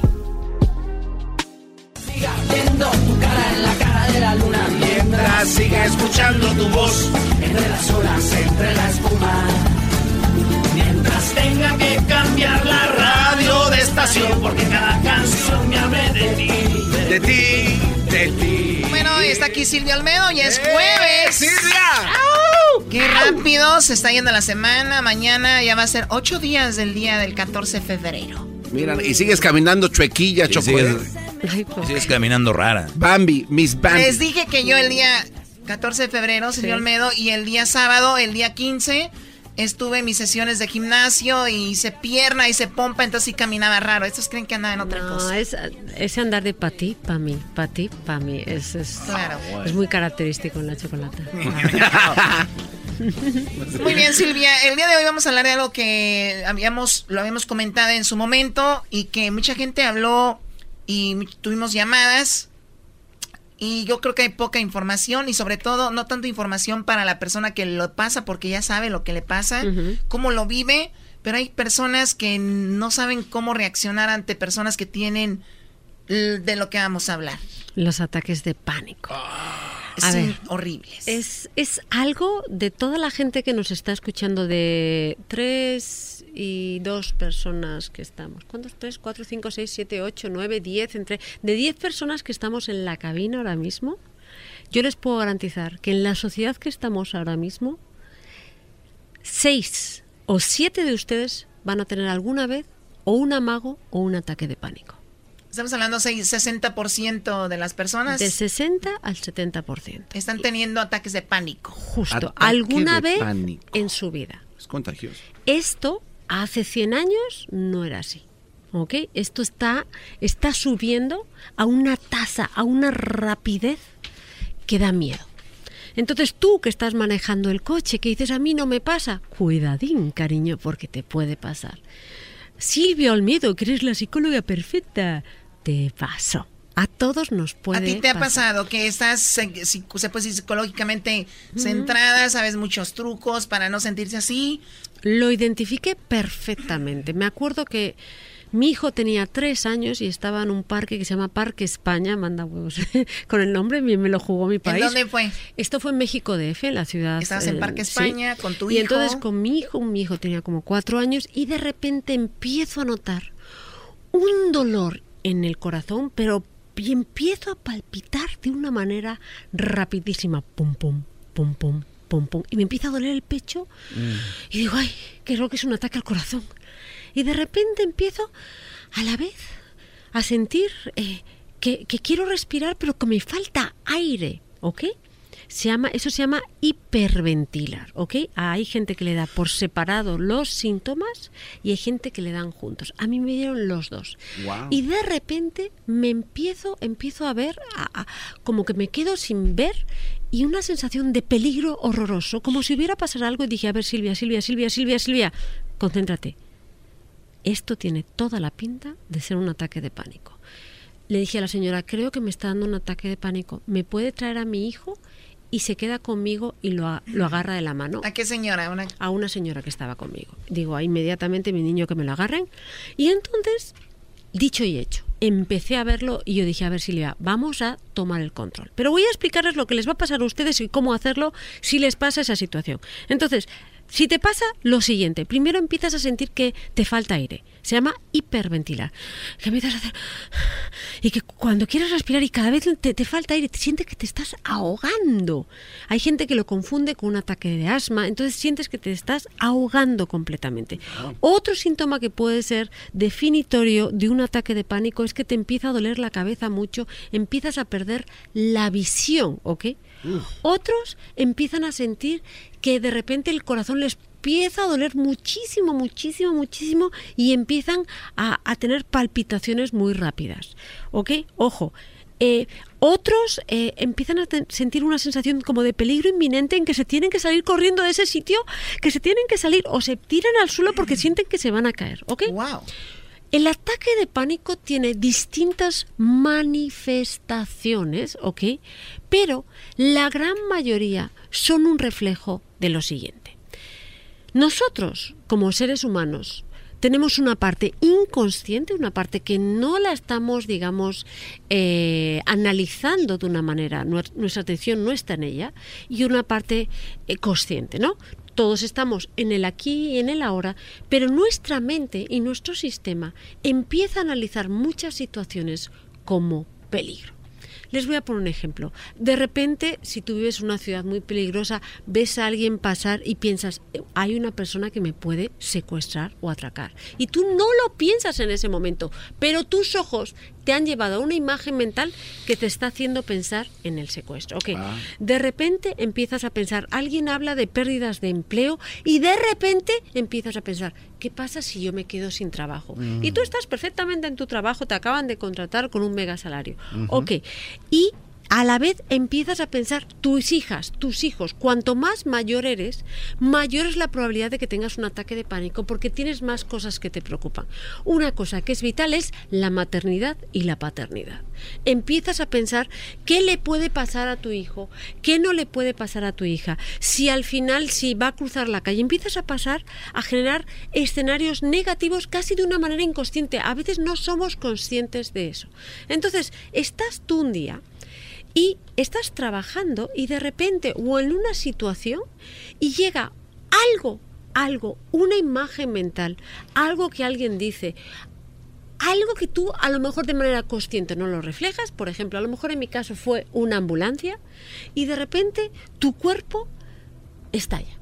Estalla y se produce una señal de aquí está pasando algo grave. Y como está pasando algo grave, aunque no esté pasando absolutamente nada, vamos a hacer lo que nuestro cuerpo hace cuando pasa algo grave, que es lo primero vamos a mandar más sangre a todo el cuerpo y entonces tu corazón empieza a hiper a, a- a- a latir de una manera más rápida, ¿no? Hiperpalpitaciones. Pa, porque en el fondo está leyendo una señal de emergencia. O sea, la, película que está viviendo. Ahí está. ¿no? Y luego está diciendo, vas a necesitar más oxígeno porque vas a necesitar correr. Y entonces empiezas a hiperventilar. Pero claro, está mandando señales completamente desubicadas porque no hay un problema Fake real. news. Ok, justo. Fake news. Y entonces, Fake ¿qué news. pasa? Ahí está, fake news, pero para tu cuerpo son muy reales Claro. porque todas esas imágenes las está viendo, ¿ok? Las está viviendo de una manera inconsciente. Entonces, ¿qué pasa? La persona que lo vive de repente siente que se está muriendo literal, que tiene un peligro tan inminente que se está muriendo y la sensación es tan horrorosa que de verdad lo primero que piensas es ir al hospital. La gran mayoría de nosotros tendríamos que ir al hospital la primera vez para descartar de verdad que no es un problema cardiovascular, que no es nuestro corazón el que está fallando. O sea, ¿por qué? Porque a veces, oye, a lo mejor podría ser un ataque al, corazón, en la gran mayoría de los casos no lo, no lo es, pero es bueno ir al médico esa primera vez. Entonces, ¿qué pasa? Es una sensación tan terrible, tan terrible, el entender para una persona, ok, que de verdad se está quedando sin oxígeno, se está asfixiando. ¿Por qué? Porque está hiperventilando y entonces cada vez que respira más rápido se ahoga, es como es como cuando sacas un pez del agua, así se sienten. Wow. Entonces, cuando una persona tiene un ataque de pánico, hay que tomárselo muy en serio, porque el sufrimiento que tiene esa persona es real. Vienen las buenas noticias. Bueno, a ver, antes de Wow, eso, eh, wow, Silvia, buenas antes de noticias. eso, a mí me, me, me tocó estar en el primer ataque de pánico de una amiga. Estábamos ahí y de repente le pasó y fue porque ninguna sabíamos qué estaba pasando. Le sucedió, llevamos a la ambulancia y todo, le tomaron el pulso y dijeron, pues está bien. Entonces es también algo muy... ah, te da mucha impotencia el decir, pero si, mira cómo está, como que no tiene nada. Entonces era como que ya se le había pasado porque dura alrededor de, depende, pero más o menos los ataques de pánico también a Luis le, le ha pasado. Yo creo alrededor de cinco minutos a su máxima potencia, que es eterno cuando está sucediendo. Horrible. Y entonces empezaba y, y- y ocasionalmente ya le, le- le sucedía, ya sabíamos, era pues que es algo que me gustaría que dijeras, ¿saben qué hacer? Porque mucha gente dice, no pasa nada, tranquila tú, o tranquilo, no pasa nada, y eso es todo lo contrario a lo que quieres escuchar, te estás muriendo. Te estás muriendo. Pero si ya la, la segunda vez que lo pasas ya sabes que es un ataque de pánico, vamos a saber eh, reaccionar. Vamos a entender qué, qué es el ataque de pánico, porque en el, en el fondo es algo tan sencillo y tan simple que le vamos a perder el miedo. Por ejemplo, todos tenemos a veces una computadora, ¿verdad? Y abrimos a veces muchos documentos, ¿verdad? Y pasa que abres el último documento y de repente tu computadora se crashea, se Uh. frisea, ¿no? ¿Y piensan ustedes que se ha roto la computadora? No, ¿verdad? ¿Ustedes qué hacen? Reset. Reset. Y de repente la computadora anda igual. Esa es la clave. Entonces, lo primero, O sea, un en, ataque- en las personas que les pasa esto se, se llenaron de documentos. Ahí está, de preocupaciones inconscientes y o conscientes a veces. Entonces, lo primero que uno tiene que tener en cuenta es, ok, qué bonito que es un ataque de pánico y no es un ataque al corazón. ¿Ok? Qué bueno.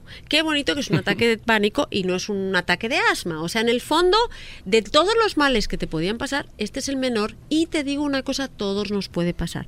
Es cómo lidiamos con esa primera vez la que va a ser determinante de que no se reproduzca. ¿Ok? Entonces, tú ya sabes que tienes un ataque de pánico. Tomas un eh, un, un papel y lápiz y empiezas a poner en tu vida todo lo que te preocupa y todo lo que te está ocupando. ¿Y qué cosas en tu vida, igual que en la computadora vas a cerrar documentos, qué cosas en tu vida vas a empezar a desvincularte de ellas? Una de ellas, si las noticias malas te dejan preocupado, no veas noticias malas. No las veas, porque a mí a lo mejor me ayuda, porque me entretienen, pero hay gente que cuando ve noticias negativas les sugestiona tantísimo, tantísimo que empiezan a proyectarlo en su familia, en su pareja, en sus hijos, y entonces eso les genera una cascada de ansiedad inconsciente que no es buena. Entonces, si tú sabes que eres una persona aprensiva, vamos a quitarte todas aquellas cosas que contribuyan a que tú seas una persona más aprensiva, o sea, que te toque de manera personal, ¿ok? Ese tipo de eventos. Entonces, no vas a ver noticias malas si ves que no es bueno, ¿ok? No vas a ver noticias malas, no vas a ver las noticias de secuestros, de robos, cosas esas porque no hay que verlas. Punto uno. Otra cosa, eh, eh, gente, gente que sea altamente tóxica en tu vida, ¿ok? De repente tienes esa persona que todo el rato te rodea de cosas negativas, de enfermedades, de, pues a lo mejor no es el momento porque te está activando mucho a ti, ¿ok? Entonces, primero tienes que quitarte aquello aquello, sobre todo los pensamientos que te están impactando negativamente en esa ansiedad subjetiva, ¿ok? Luego, tomar decisiones. Hay cosas que tienes que son problemas reales. A lo mejor tienes un trabajo que te está estresando mucho. ¿Ok? A lo mejor ver si verdaderamente vas a poder con ese tipo de trabajo. O, por ejemplo, si eres una persona que tienes mucha ansiedad al manejar y tienes que manejar dos horas al día, eso te lleva a que de cualquier manera detones un trastorno de ansiedad. No manejes. Analiza. ¿Habrá, Esto- habrá una relación Claro. eh, tóxica que te genere ansiedad? Completamente, completamente. Mucha gente, eh, claro. O sea, o ese miedo, por ejemplo, mucha gente desarrolla el detonante de, es- de esa, de esa, de un ataque de pánico puede ser la sensación. De repente estaba pensando qué voy a hacer si mi pareja me deja y se le pasa por la cabeza, luego piensa en otra cosa, pero ya empieza a, a- a hiperventilar, ¿ok? O sea, está alimentando ya el, el inicio. Entonces, lo que te está diciendo un ataque de pánico es, es una, un maravilloso aviso de que hay algo en tu vida que te, o varias cosas que te están estresando y llevándote a tu límite. Eso es por una parte. Hay que hacer un análisis. ¿ok? Lo otro, ¿qué hay que hacer? Deporte. Deporte. Hay, hay que, o sea, no es una cosa, voy a hacer deporte para hacer nalga. No. Bueno, ahorita ya, ahorita vamos a regresar entonces por lo que viene siendo ya lo que hay que hacer para, que hay que hacer, para muy mejorar. Sabemos qué es lo que nos lo puede causar, sabemos cómo es el ataque en sí. Eh, y, y también quiero preguntarte, dijiste al inicio, ahora pasa más que antes. Claro. ¿Por qué ahora y antes no? Regresando aquí en el show de Erasmo y la chocolata. Qué interesante está todo esto. Ya regresamos. Wow, wow, wow. El show más chido en las tardes. Escucho yo. Erasno y la chocolata. Se llama el show. Con parodias y chistes. La paso bien. Chocolatazos con el lobo. Cae la mujer.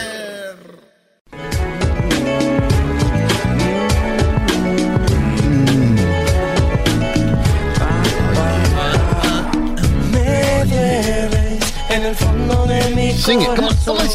Bueno, estamos de regreso aquí en el show de la chocolata con ese tema tan importante e interesante, los ataques de pánico.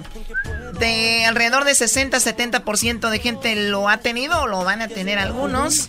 Es algo muy común, es un enemigo silencioso, Silvio Almedo. Sí, es un enemigo silencioso completamente. Ojo, yo siempre digo que después del primer ataque de pánico, que veas a un psicólogo para que te enseñe a todas estas estrategias que yo te doy, para que te ayude un poquito, para que sea como un coach, ¿no? Que te ayude para, para que te sea fácilmente... Y también, y también si alguien lo escucha, perdón, este, este programa o este podcast, lo puede también compartir con alguien que esté pasando, seguramente le va a ayudar en algo. Sí, porque, porque en cuanto tú ya ves que no estás solo, te sientes un alivio, es, es bien bello. Oye, ¿sabes qué me gustó ahorita? Si yo hubiera tenido esto, imagino, porque hay que tenerlo para realmente sentirlo. Silvio Almedo dijo algo, Choco, que es muy interesante. Dijo, relájate, es solo un ataque de pánico, no es un ataque de asma. O, y, con todo respeto a la gente que tiene ataque de asma también, pero o no es un ataque al corazón. O sea, esto es algo que tiene, que es menos. Y eso es una, un buen aliento para la gente que lo vive. Justo, es solo un ataque de pánico y si aprendes a lidiar con ello, vas a tomar decisiones sabias en tu vida y además puedes prevenir que se vuelva en un trastorno de pánico con agorafobia que eso ya son palabras. Ahora, eh, empezamos con, dijiste ejercitarse. Ahora, ¿qué, ¿qué, es lo que va a prevenirlo? ¿Qué es lo que, lo qué es lo que mejora para que no suceda de nuevo? Ejercicio, quitarte las cosas que te están creando, digamos, que te están creando más ansiedad en tu vida. Hay que quitársela, hay que cerrar, como digo yo, documentos que te están ocupando mucho espacio para ti. Y luego, una cosa que yo hago, por ejemplo, yo la segunda vez que estuve a punto de tener un ataque de pánico, eh, por, además lo ves, ¿no? Es todo era un tema. Yo me acuerdo que tenía que, cruzar a mi perrita de México a, Madrid por las vacunas. O sea, ya había muchas cosas y si no me la dejaban entrar y cosas así, ¿no? Y yo actuaba de cool. En ese momento yo lo que hago es, a ver, Silvia, cierra y voy a hacer, cada uno va a tener su manera, pero lo que hay que recuperar es el control y el control a través de la respiración. Y para ayudar a la gente a respirar, chica, ¿cómo respiran las perritas y los perritos? Por la tripita. ¿Han visto que la mueven? No, eso, por favor, oh. es cuando están cachondos. es otra cosa. por la tripita respiran, ¿cómo? Por la tripa. Con la tripa, el estómago, ¿no, ¿no han visto los animales que lo que se infla es el estómago, ¿no? Te pones, te tumbas. Siempre hay que tumbarse o sentarse en un sitio seguro porque hay gente que pierde hasta el sentido. Si puedes tumbarte mejor y empezar a, yo me canto una canción y empiezo a respirar y me entrego al ataque. ¿Me explico? Escúchalo, está buscando amigos. Tiene mi tarara unas pantorrillas que me pongo una canción que me cantaba mi abuelita. Canciones, las canciones las canciones de la, que te dan seguridad te ayudan a programarte en esa emoción de seguridad. Y ah. recuerda que cuando tú cantas o respiras, estás obligándote a respirar. Estás metiendo tu cabeza en un área de no pánico, sino de tranquilidad. Normalmente a veces es muy difícil porque verdaderamente sientes que te estás eh, sofocando y que te quedas sin aire. Hay gente que utiliza la, la maravillosa bolsa de papel. Hay otros ejercicios en que incluso aprendes a, te aguanta la respiración, uno, dos, tres, cuatro, cinco, seis, y luego la sueltas. hay muchos métodos. ¿eh? las aromas también, a mí me funcionó mucho. La aromaterapia, todo aquello que te haga tu mente posicionarte en un momento de seguridad. Qué olor a duraznito más. Qué, rico. A ver, Luis, Luis uh, ¿cuánto, tiempo te duró esto, Luis? No, eso es algo que lo voy a tal vez cargar toda la vida, pero lo que a mí me ayudó en, en, esa etapa, el vaporú.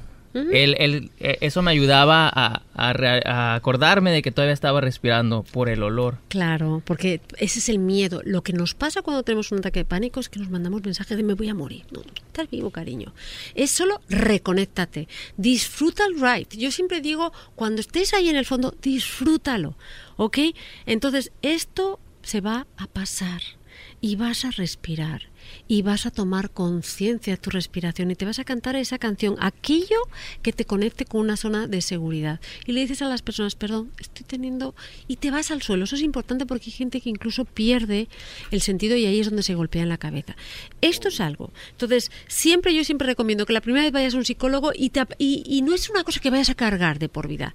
No, es algo que está en la naturaleza de todos y nos puede dar. ¿eh? Que el sistema, que nuestra computadora se, sé, no quiera decir que es la mejor del mercado, ¿eh? Incluso Ajá. normalmente las mejores computadoras son las que se frisean más porque les damos demasiada, les metemos demasiada información, ¿ok? Entonces, ¿qué pasa cuando tú en vez de, de- de- de tomar el toro por los cuernos, lo ignora. Pues te puede pasar algo que se llama trastorno de pánico. Y el trastorno de pánico es cuando vives ya tu vida pensando que vas a tener un ataque de pánico.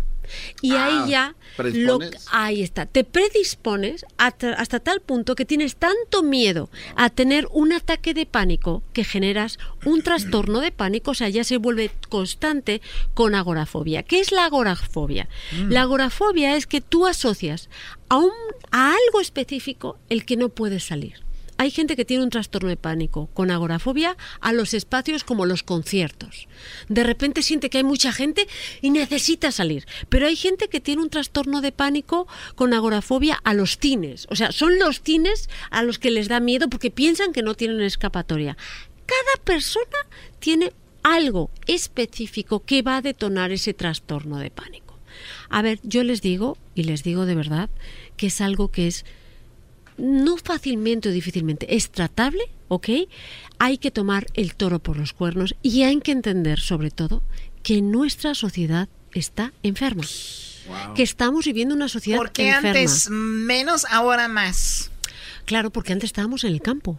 Y el único peligro que teníamos de verdad es si venía el toro o no venía el toro y si cerrabas la puerta nadie se metía en tu casa.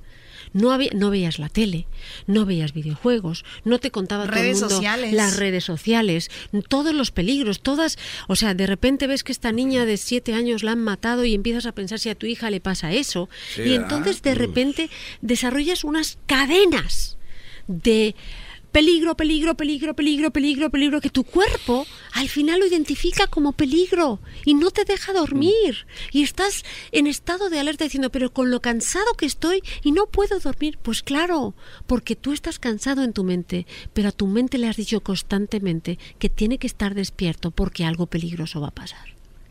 Wow, es interesante eso que dice Silvia acerca de la canción que, por ejemplo, te cantaba tu abuelita. A mí, por ejemplo, ahorita que estás diciendo esto, yo recuerdo la canción que me cantaba mi abuelita Alejandra, era la de Tolongo, Longo, Tilingo, Lingo. Son estos niños que tanto quiero. Entonces trataba de Claro. cómo puedes implementar ¿Cuando, esa- que, cuando te pegaba el, el pánico? Sí, no, digo, es que ella dice sí, que tienes que, o sea, en otras palabras, entrégate Entrégate. y cántate la canción que te da confort, en este caso la de la abuelita, ¿no? Y conéctate porque es algo que va a pasar. Es algo que va a pasar.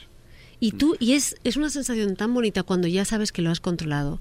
Y además es, es algo en el pecho que duele tanto. Es que dices, es que me voy a morir, es que no lo entiendo. A ver, a ver, Silvia, Silvia, Silvia, O controla. sea, como diciendo, me va a dar, aguánteme tantito, Claro, ahorita vengo. Y yo me acuerdo Déjame que tomo era... mi break. Claro, y Y yo me fui y obviamente nada de café, nada de excitantes, tomar tu tilita, cosas que te relajen. También tiene que ver, o dijiste algo del ejercicio, también tiene que ver la alimentación. La alimentación también. Nada Sí. que excite, excite en el aspecto nada de teína, cafeína, todo esto que son verdaderamente de- que le añaden un grado más a que la probabilidad de que te dé un ataque de pánico es mayor. Yo cuando me dio la segunda vez, que no me dio, yo ya estaba en el avión, dije, a ver Silvia, empieza, te pones tu música y es tan bonito también sentir que lo superaste, que esta vez lo has controlado, el caballo loco de tu cuerpo, y que todos, absolutamente todos, nos puede pasar, ¿ok?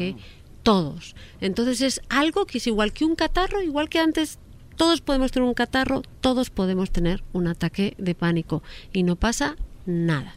¿Ataque de pánico y ataque de ansiedad es lo mismo? Eh, sí, em, sí. Lo que pasa es, es una, es a- un ataque de pánico es un ataque de ansiedad al máximo, ¿no? Eh, y, los, y, y lo que sí es importante es que un ataque de pánico, si no lo tratas, puede dar un trastorno de pánico. Y voy a poner exactamente en, en, en mi Instagram una imagen de que, en qué consiste un trastorno, un ataque de pánico. Yo creo que les va a Perfecto. gustar. Bueno, regresamos ahorita para terminar este tema y recuerden, nos pueden comentar en las redes sociales, sigan a Silvia Olmedo en arroba Silvia Olmedo en Twitter y en Instagram y también sigan nuestras redes sociales arroba Erasno y la Chocolata en Instagram y también en el Facebook eh, y en Twitter arroba Erasno y la Chocolata. Y vamos a tener un live muy pronto en Erasmo y la Chocolata, Yeah, ¿eh? Que yo quiero salir contigo, Silvio Olmedo. Sí. Mi sueño.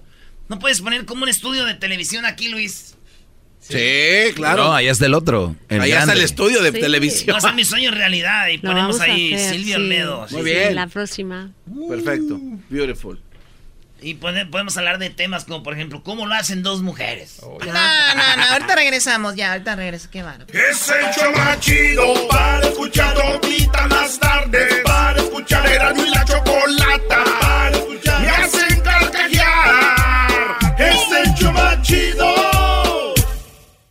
Llegar a saber tu boca que serán las mentiras que me das y algo sí que me supiste dar. Darme la cabeza que ya está hincha, hincha del planeta. Estamos con Silvio Almedo y estamos hablando de los ataques de ansiedad, ataques de Ay. pánico, cómo controlarlos, qué, lo, qué los causa, por qué hay más que antes. Le hemos hablado todo esto.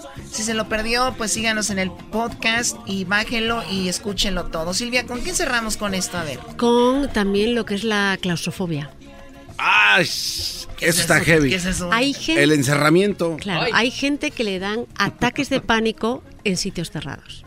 No. Claro, Uf. claro. ¿Por Ah. qué? Claro, porque sienten que de repente asocian a un sitio muy cerrado la sensación de que no pueden salir y que les va a, fal- a- a faltar oxígeno. Los ascensores, los elevadores. Nos pasó aquí. Sí, como a don Mario de, de Tucanes de Tijuana, es- ya es las vías oscuras. Sí, el de los tucanes estaba muy bien. Llevan dos veces que vivimos eso, también Mi eras, ¿no te amigo? Freddy, mi amigo Freddy en el elevador, fuimos al clásico, es- estamos en el elevador y nos subimos de más, se paró y todos pues jajaja y este hoy se veía como que Empezó a sudar, pues, sudar, empezó a sudar. sudar y le pegaba ¡ey! y ya fue cuando nos dimos cuenta de que ese güey también le ah, tra- Tiene ataques de tenía fallón Claro, tiene claustrofobia y esta Tenía gente verdaderamente lo vive distinto. Hay un estudio que dice que son los primeros que registran que hay un componente menor de oxígeno. ¿No? Entonces como que de repente sienten que hay menos oxígeno y lo pueden notar así. Entonces la claustrofobia es básicamente un estado de ansiedad extremo que te hace eh, vivir casi un ataque de pánico en una situación en que no puedes, no tienes salida. Entonces, cuando seas una persona claustrofóbica, sí es muy importante, lo primero, lo primero es retomar el control sobre tu cuerpo y tu situación. Siéntate, dile a la gente que te sientes mal, te sientas y te relajas. Porque ¿qué le pasa a una persona que es claustrofóbica? Su necesidad de salida es tan grande que pueden provocar un accidente. Estamos hablando una persona, en el momento que ustedes se quedan bloqueados en un elevador, lo primero que hay que preguntar es ¿quién de ustedes tiene claustrofobia? Y aquella persona que tenga claustrofobia es vital ayudarla. No reírse de ella, no pensar que reacciona de una manera. Nosotros somos No pueden lo hacerlo porque esta persona va a reaccionar de una manera más agresiva. ¿Ok? Va, a reaccionar de una manera mucho más agresiva porque de verdad piensa que se va a morir y prefiere morir intentando escapar y causando un accidente que dejarse morir. O ¿ok? sea, o sea, Entonces, eh, lo inmediatamente normal y ellos no, están en cuando peor. tengas una persona que tenga que te diga tengo claustrofobia, ven, vamos a ver si te hacemos espacio, te sientas, intenta respirar, nos van a venir a buscar dentro de nada, vamos a cantar una canción, vamos a respirar. Ojo, no se rían, no hagan nada que ponga a esas personas en una situación de irritabilidad que es equivalente a la agresividad. o se puede empezar a surtir gente ahí. Facilísimamente. Ese día ese güey iba a hacer eso, facilísimamente. Es que hay que tener mucho cuidado. Entonces, si eres claustrofóbico, también yo creo que cuando tienes claustrofobia tienes que ir al psicólogo, porque las fobias son relativamente, son, es más, son fáciles de tratar. Tanto el miedo a volar, la fobia a volar, la fobia a los sitios cerrados. ¿Son, ¿Son fáciles? Son, sí, son fáciles. Hay un tratamiento en psicología que se llama desensibilización sistemática, ¿ok? Y no necesita Ah, bueno. apenas de fármacos. La gran, es- son O sea, nos tratamientos vamos sin otra vez fármacos. al estilo computadora. Traes un virus y te metemos un disco para limpiar el virus. Y es fácil, es muy sencillo. Lo que no puedes hacer es reírte. Es distinto el Que no también te está rías, garbanzo. el miedo a las alturas, la fobia a las alturas. Ojo, hay algo, ah, eh, la fobia a las alturas es algo completamente natural. Los seres humanos no estamos hechos, no estamos hechos para estar en las alturas. O sea, Lo raro, claro, lo raro, lo raro de verdad es que a ti, si estás en un rascacielos de 20 metros, no te tiemblen las piernas si el suelo es transparente. Sí, claro. Eso es lo raro. Es que tu cuerpo va a reaccionar de una manera natural. Y le puede dar también un ataque de pánico a la persona. Entonces, por favor, si eres una persona que eres muy sugestionable, tienes que tener muchísimo cuidado, ¿ok? De no ponerte en una situación de ansiedad extrema. Y yo solo les digo una cosa, hay una definición, Milán Kundera es un escritor maravillosa, maravilloso, que él definía el vértigo como la atracción que te hace la altura para tirarte al vacío. ¿Cómo se llama? Vértigo. Y el escritor se llama Milán Kundera. O sea, el vértigo Milán es la Kundera. atracción que te da la altura a tirarte al vacío. Fíjate, Mm. y es verdad, qué curioso, ¿no? Entonces, ese miedo a las alturas que la gente ve completamente irreal es completamente real y es una reacción física y normal de las personas. Por eso, si un niño tiene vértigo, no le, le empujes a que vaya a las alturas si no quiere. Le puedes crear un trauma Oye, innecesario. es lo que te iba a decir. Muchas veces dicen, hay que enfrentar los miedos. Entonces, si un niño le dices, hijo, tienes que enfrentar los miedos. Tú tienes miedo de subirte a una montaña rusa. Te vamos a subir. No, mamá. Le vas a empeorar el asunto. Pues en muchos niños les puedes crear un trauma, porque no es natural poner a una persona eh, con la cabeza por debajo de su estómago. No es natural, perdón. Entonces, que al final de una situación de peligro extremo tú generes adrenalina y te sientas bien, eso eres tú. Pero hay mucha gente que esa situación de miedo extremo les puede causar mucho más daño. ¿Ok? Es verdad que las situaciones de miedo luego nos provocan un alivio, pero hay gente que situaciones de miedo le pueden provocar un ataque de ansiedad grave. Eso de exponerle a sus miedos y los miedos naturales. Es como el- la posición del 69, no es natural. A veces da miedo también ver eso. Oye, pero eso también puede ocasionarte claustrofobia, Te ¿no? ahogan, güey. Sí puede, de- puede ocasionar A ver, un- ver, un, arranque ya. ahí de ¿Cómo no, güey? Y que se le salga uno ahí. el síndrome de chivo loco, choco vez ahí. estaba con una muchacha y se le salió uno. Y le dije, al ri- espérate, ahorita vas tú chiquito. Anda ahí. No, no. Bueno, yo, yo creo que... ¿Me conoces? Qué bárbaro. Pero- No, le dije, "Shh". Hay gente que tiene Ay, fobia al sexo, ¿ok? Fobia- ah, ya, ya, eso que ya son cosas mayores. sexo, Sí. ¿ok? A ver, y todas las fobias son, en el fondo, un trastorno de ansiedad. Y la ansiedad es una de las principales amenazas de nuestra salud emocional y física. Muy bien, sigan a Silvia Olmedo, van a aprender mucho, van a ver mucho de lo que hace. Arroba Silvia Olmedo en Twitter y en, en el Facebook, Instagram también. ¿Verdad? Muchas gracias. Qué bonita canción. Estás más bonita tú, bebé de luz. Gracias, Garbanzo. No Le estoy hablando tipo. a Silvia, Choco, perdón. Qué estúpido eres, vamos. Qué bueno. Oye, Choco, imagínate el garbanzo de tu pareja. No, yo- Haríamos nice. unos tacos de voy, a, labio. voy a poner más cámaras de seguridad en mi casa, no se vaya a robar algo. Chale. Tu pareja robándote.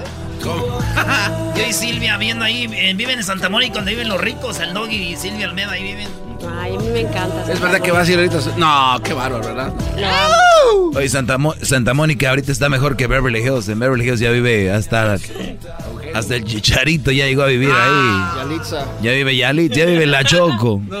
Pero la Choco puede vivir allá, a mí me gusta. Yo vivo en Bel Air. Yo vivo en? Beverly Hills. Oh, oh. Perdón, Malibu. En un ¿Qué- Bel Air. Yo pensé que es como En un carro. RV. Hablando de RVs. Por tu ¿Qué pasó, casa, chiquitita? cuando- en tu casa hay muchos RVs, ¿no? Sí, hay muchos. ¿Qué pasó, Me dijo Erasmo. Ah, lo fui a dejar a su casa y Arbis afuera. Es un, un barrio de campamentos, Ah, güey. qué bárbaro, diablito. ya no le dio risa. ya Bueno, hasta luego. Cuídense mucho. Bye, bye. Bye, manos. Es el show más chido para escuchar todita las tardes. Para escuchar era y la chocolata. Para escuchar me el show más chido.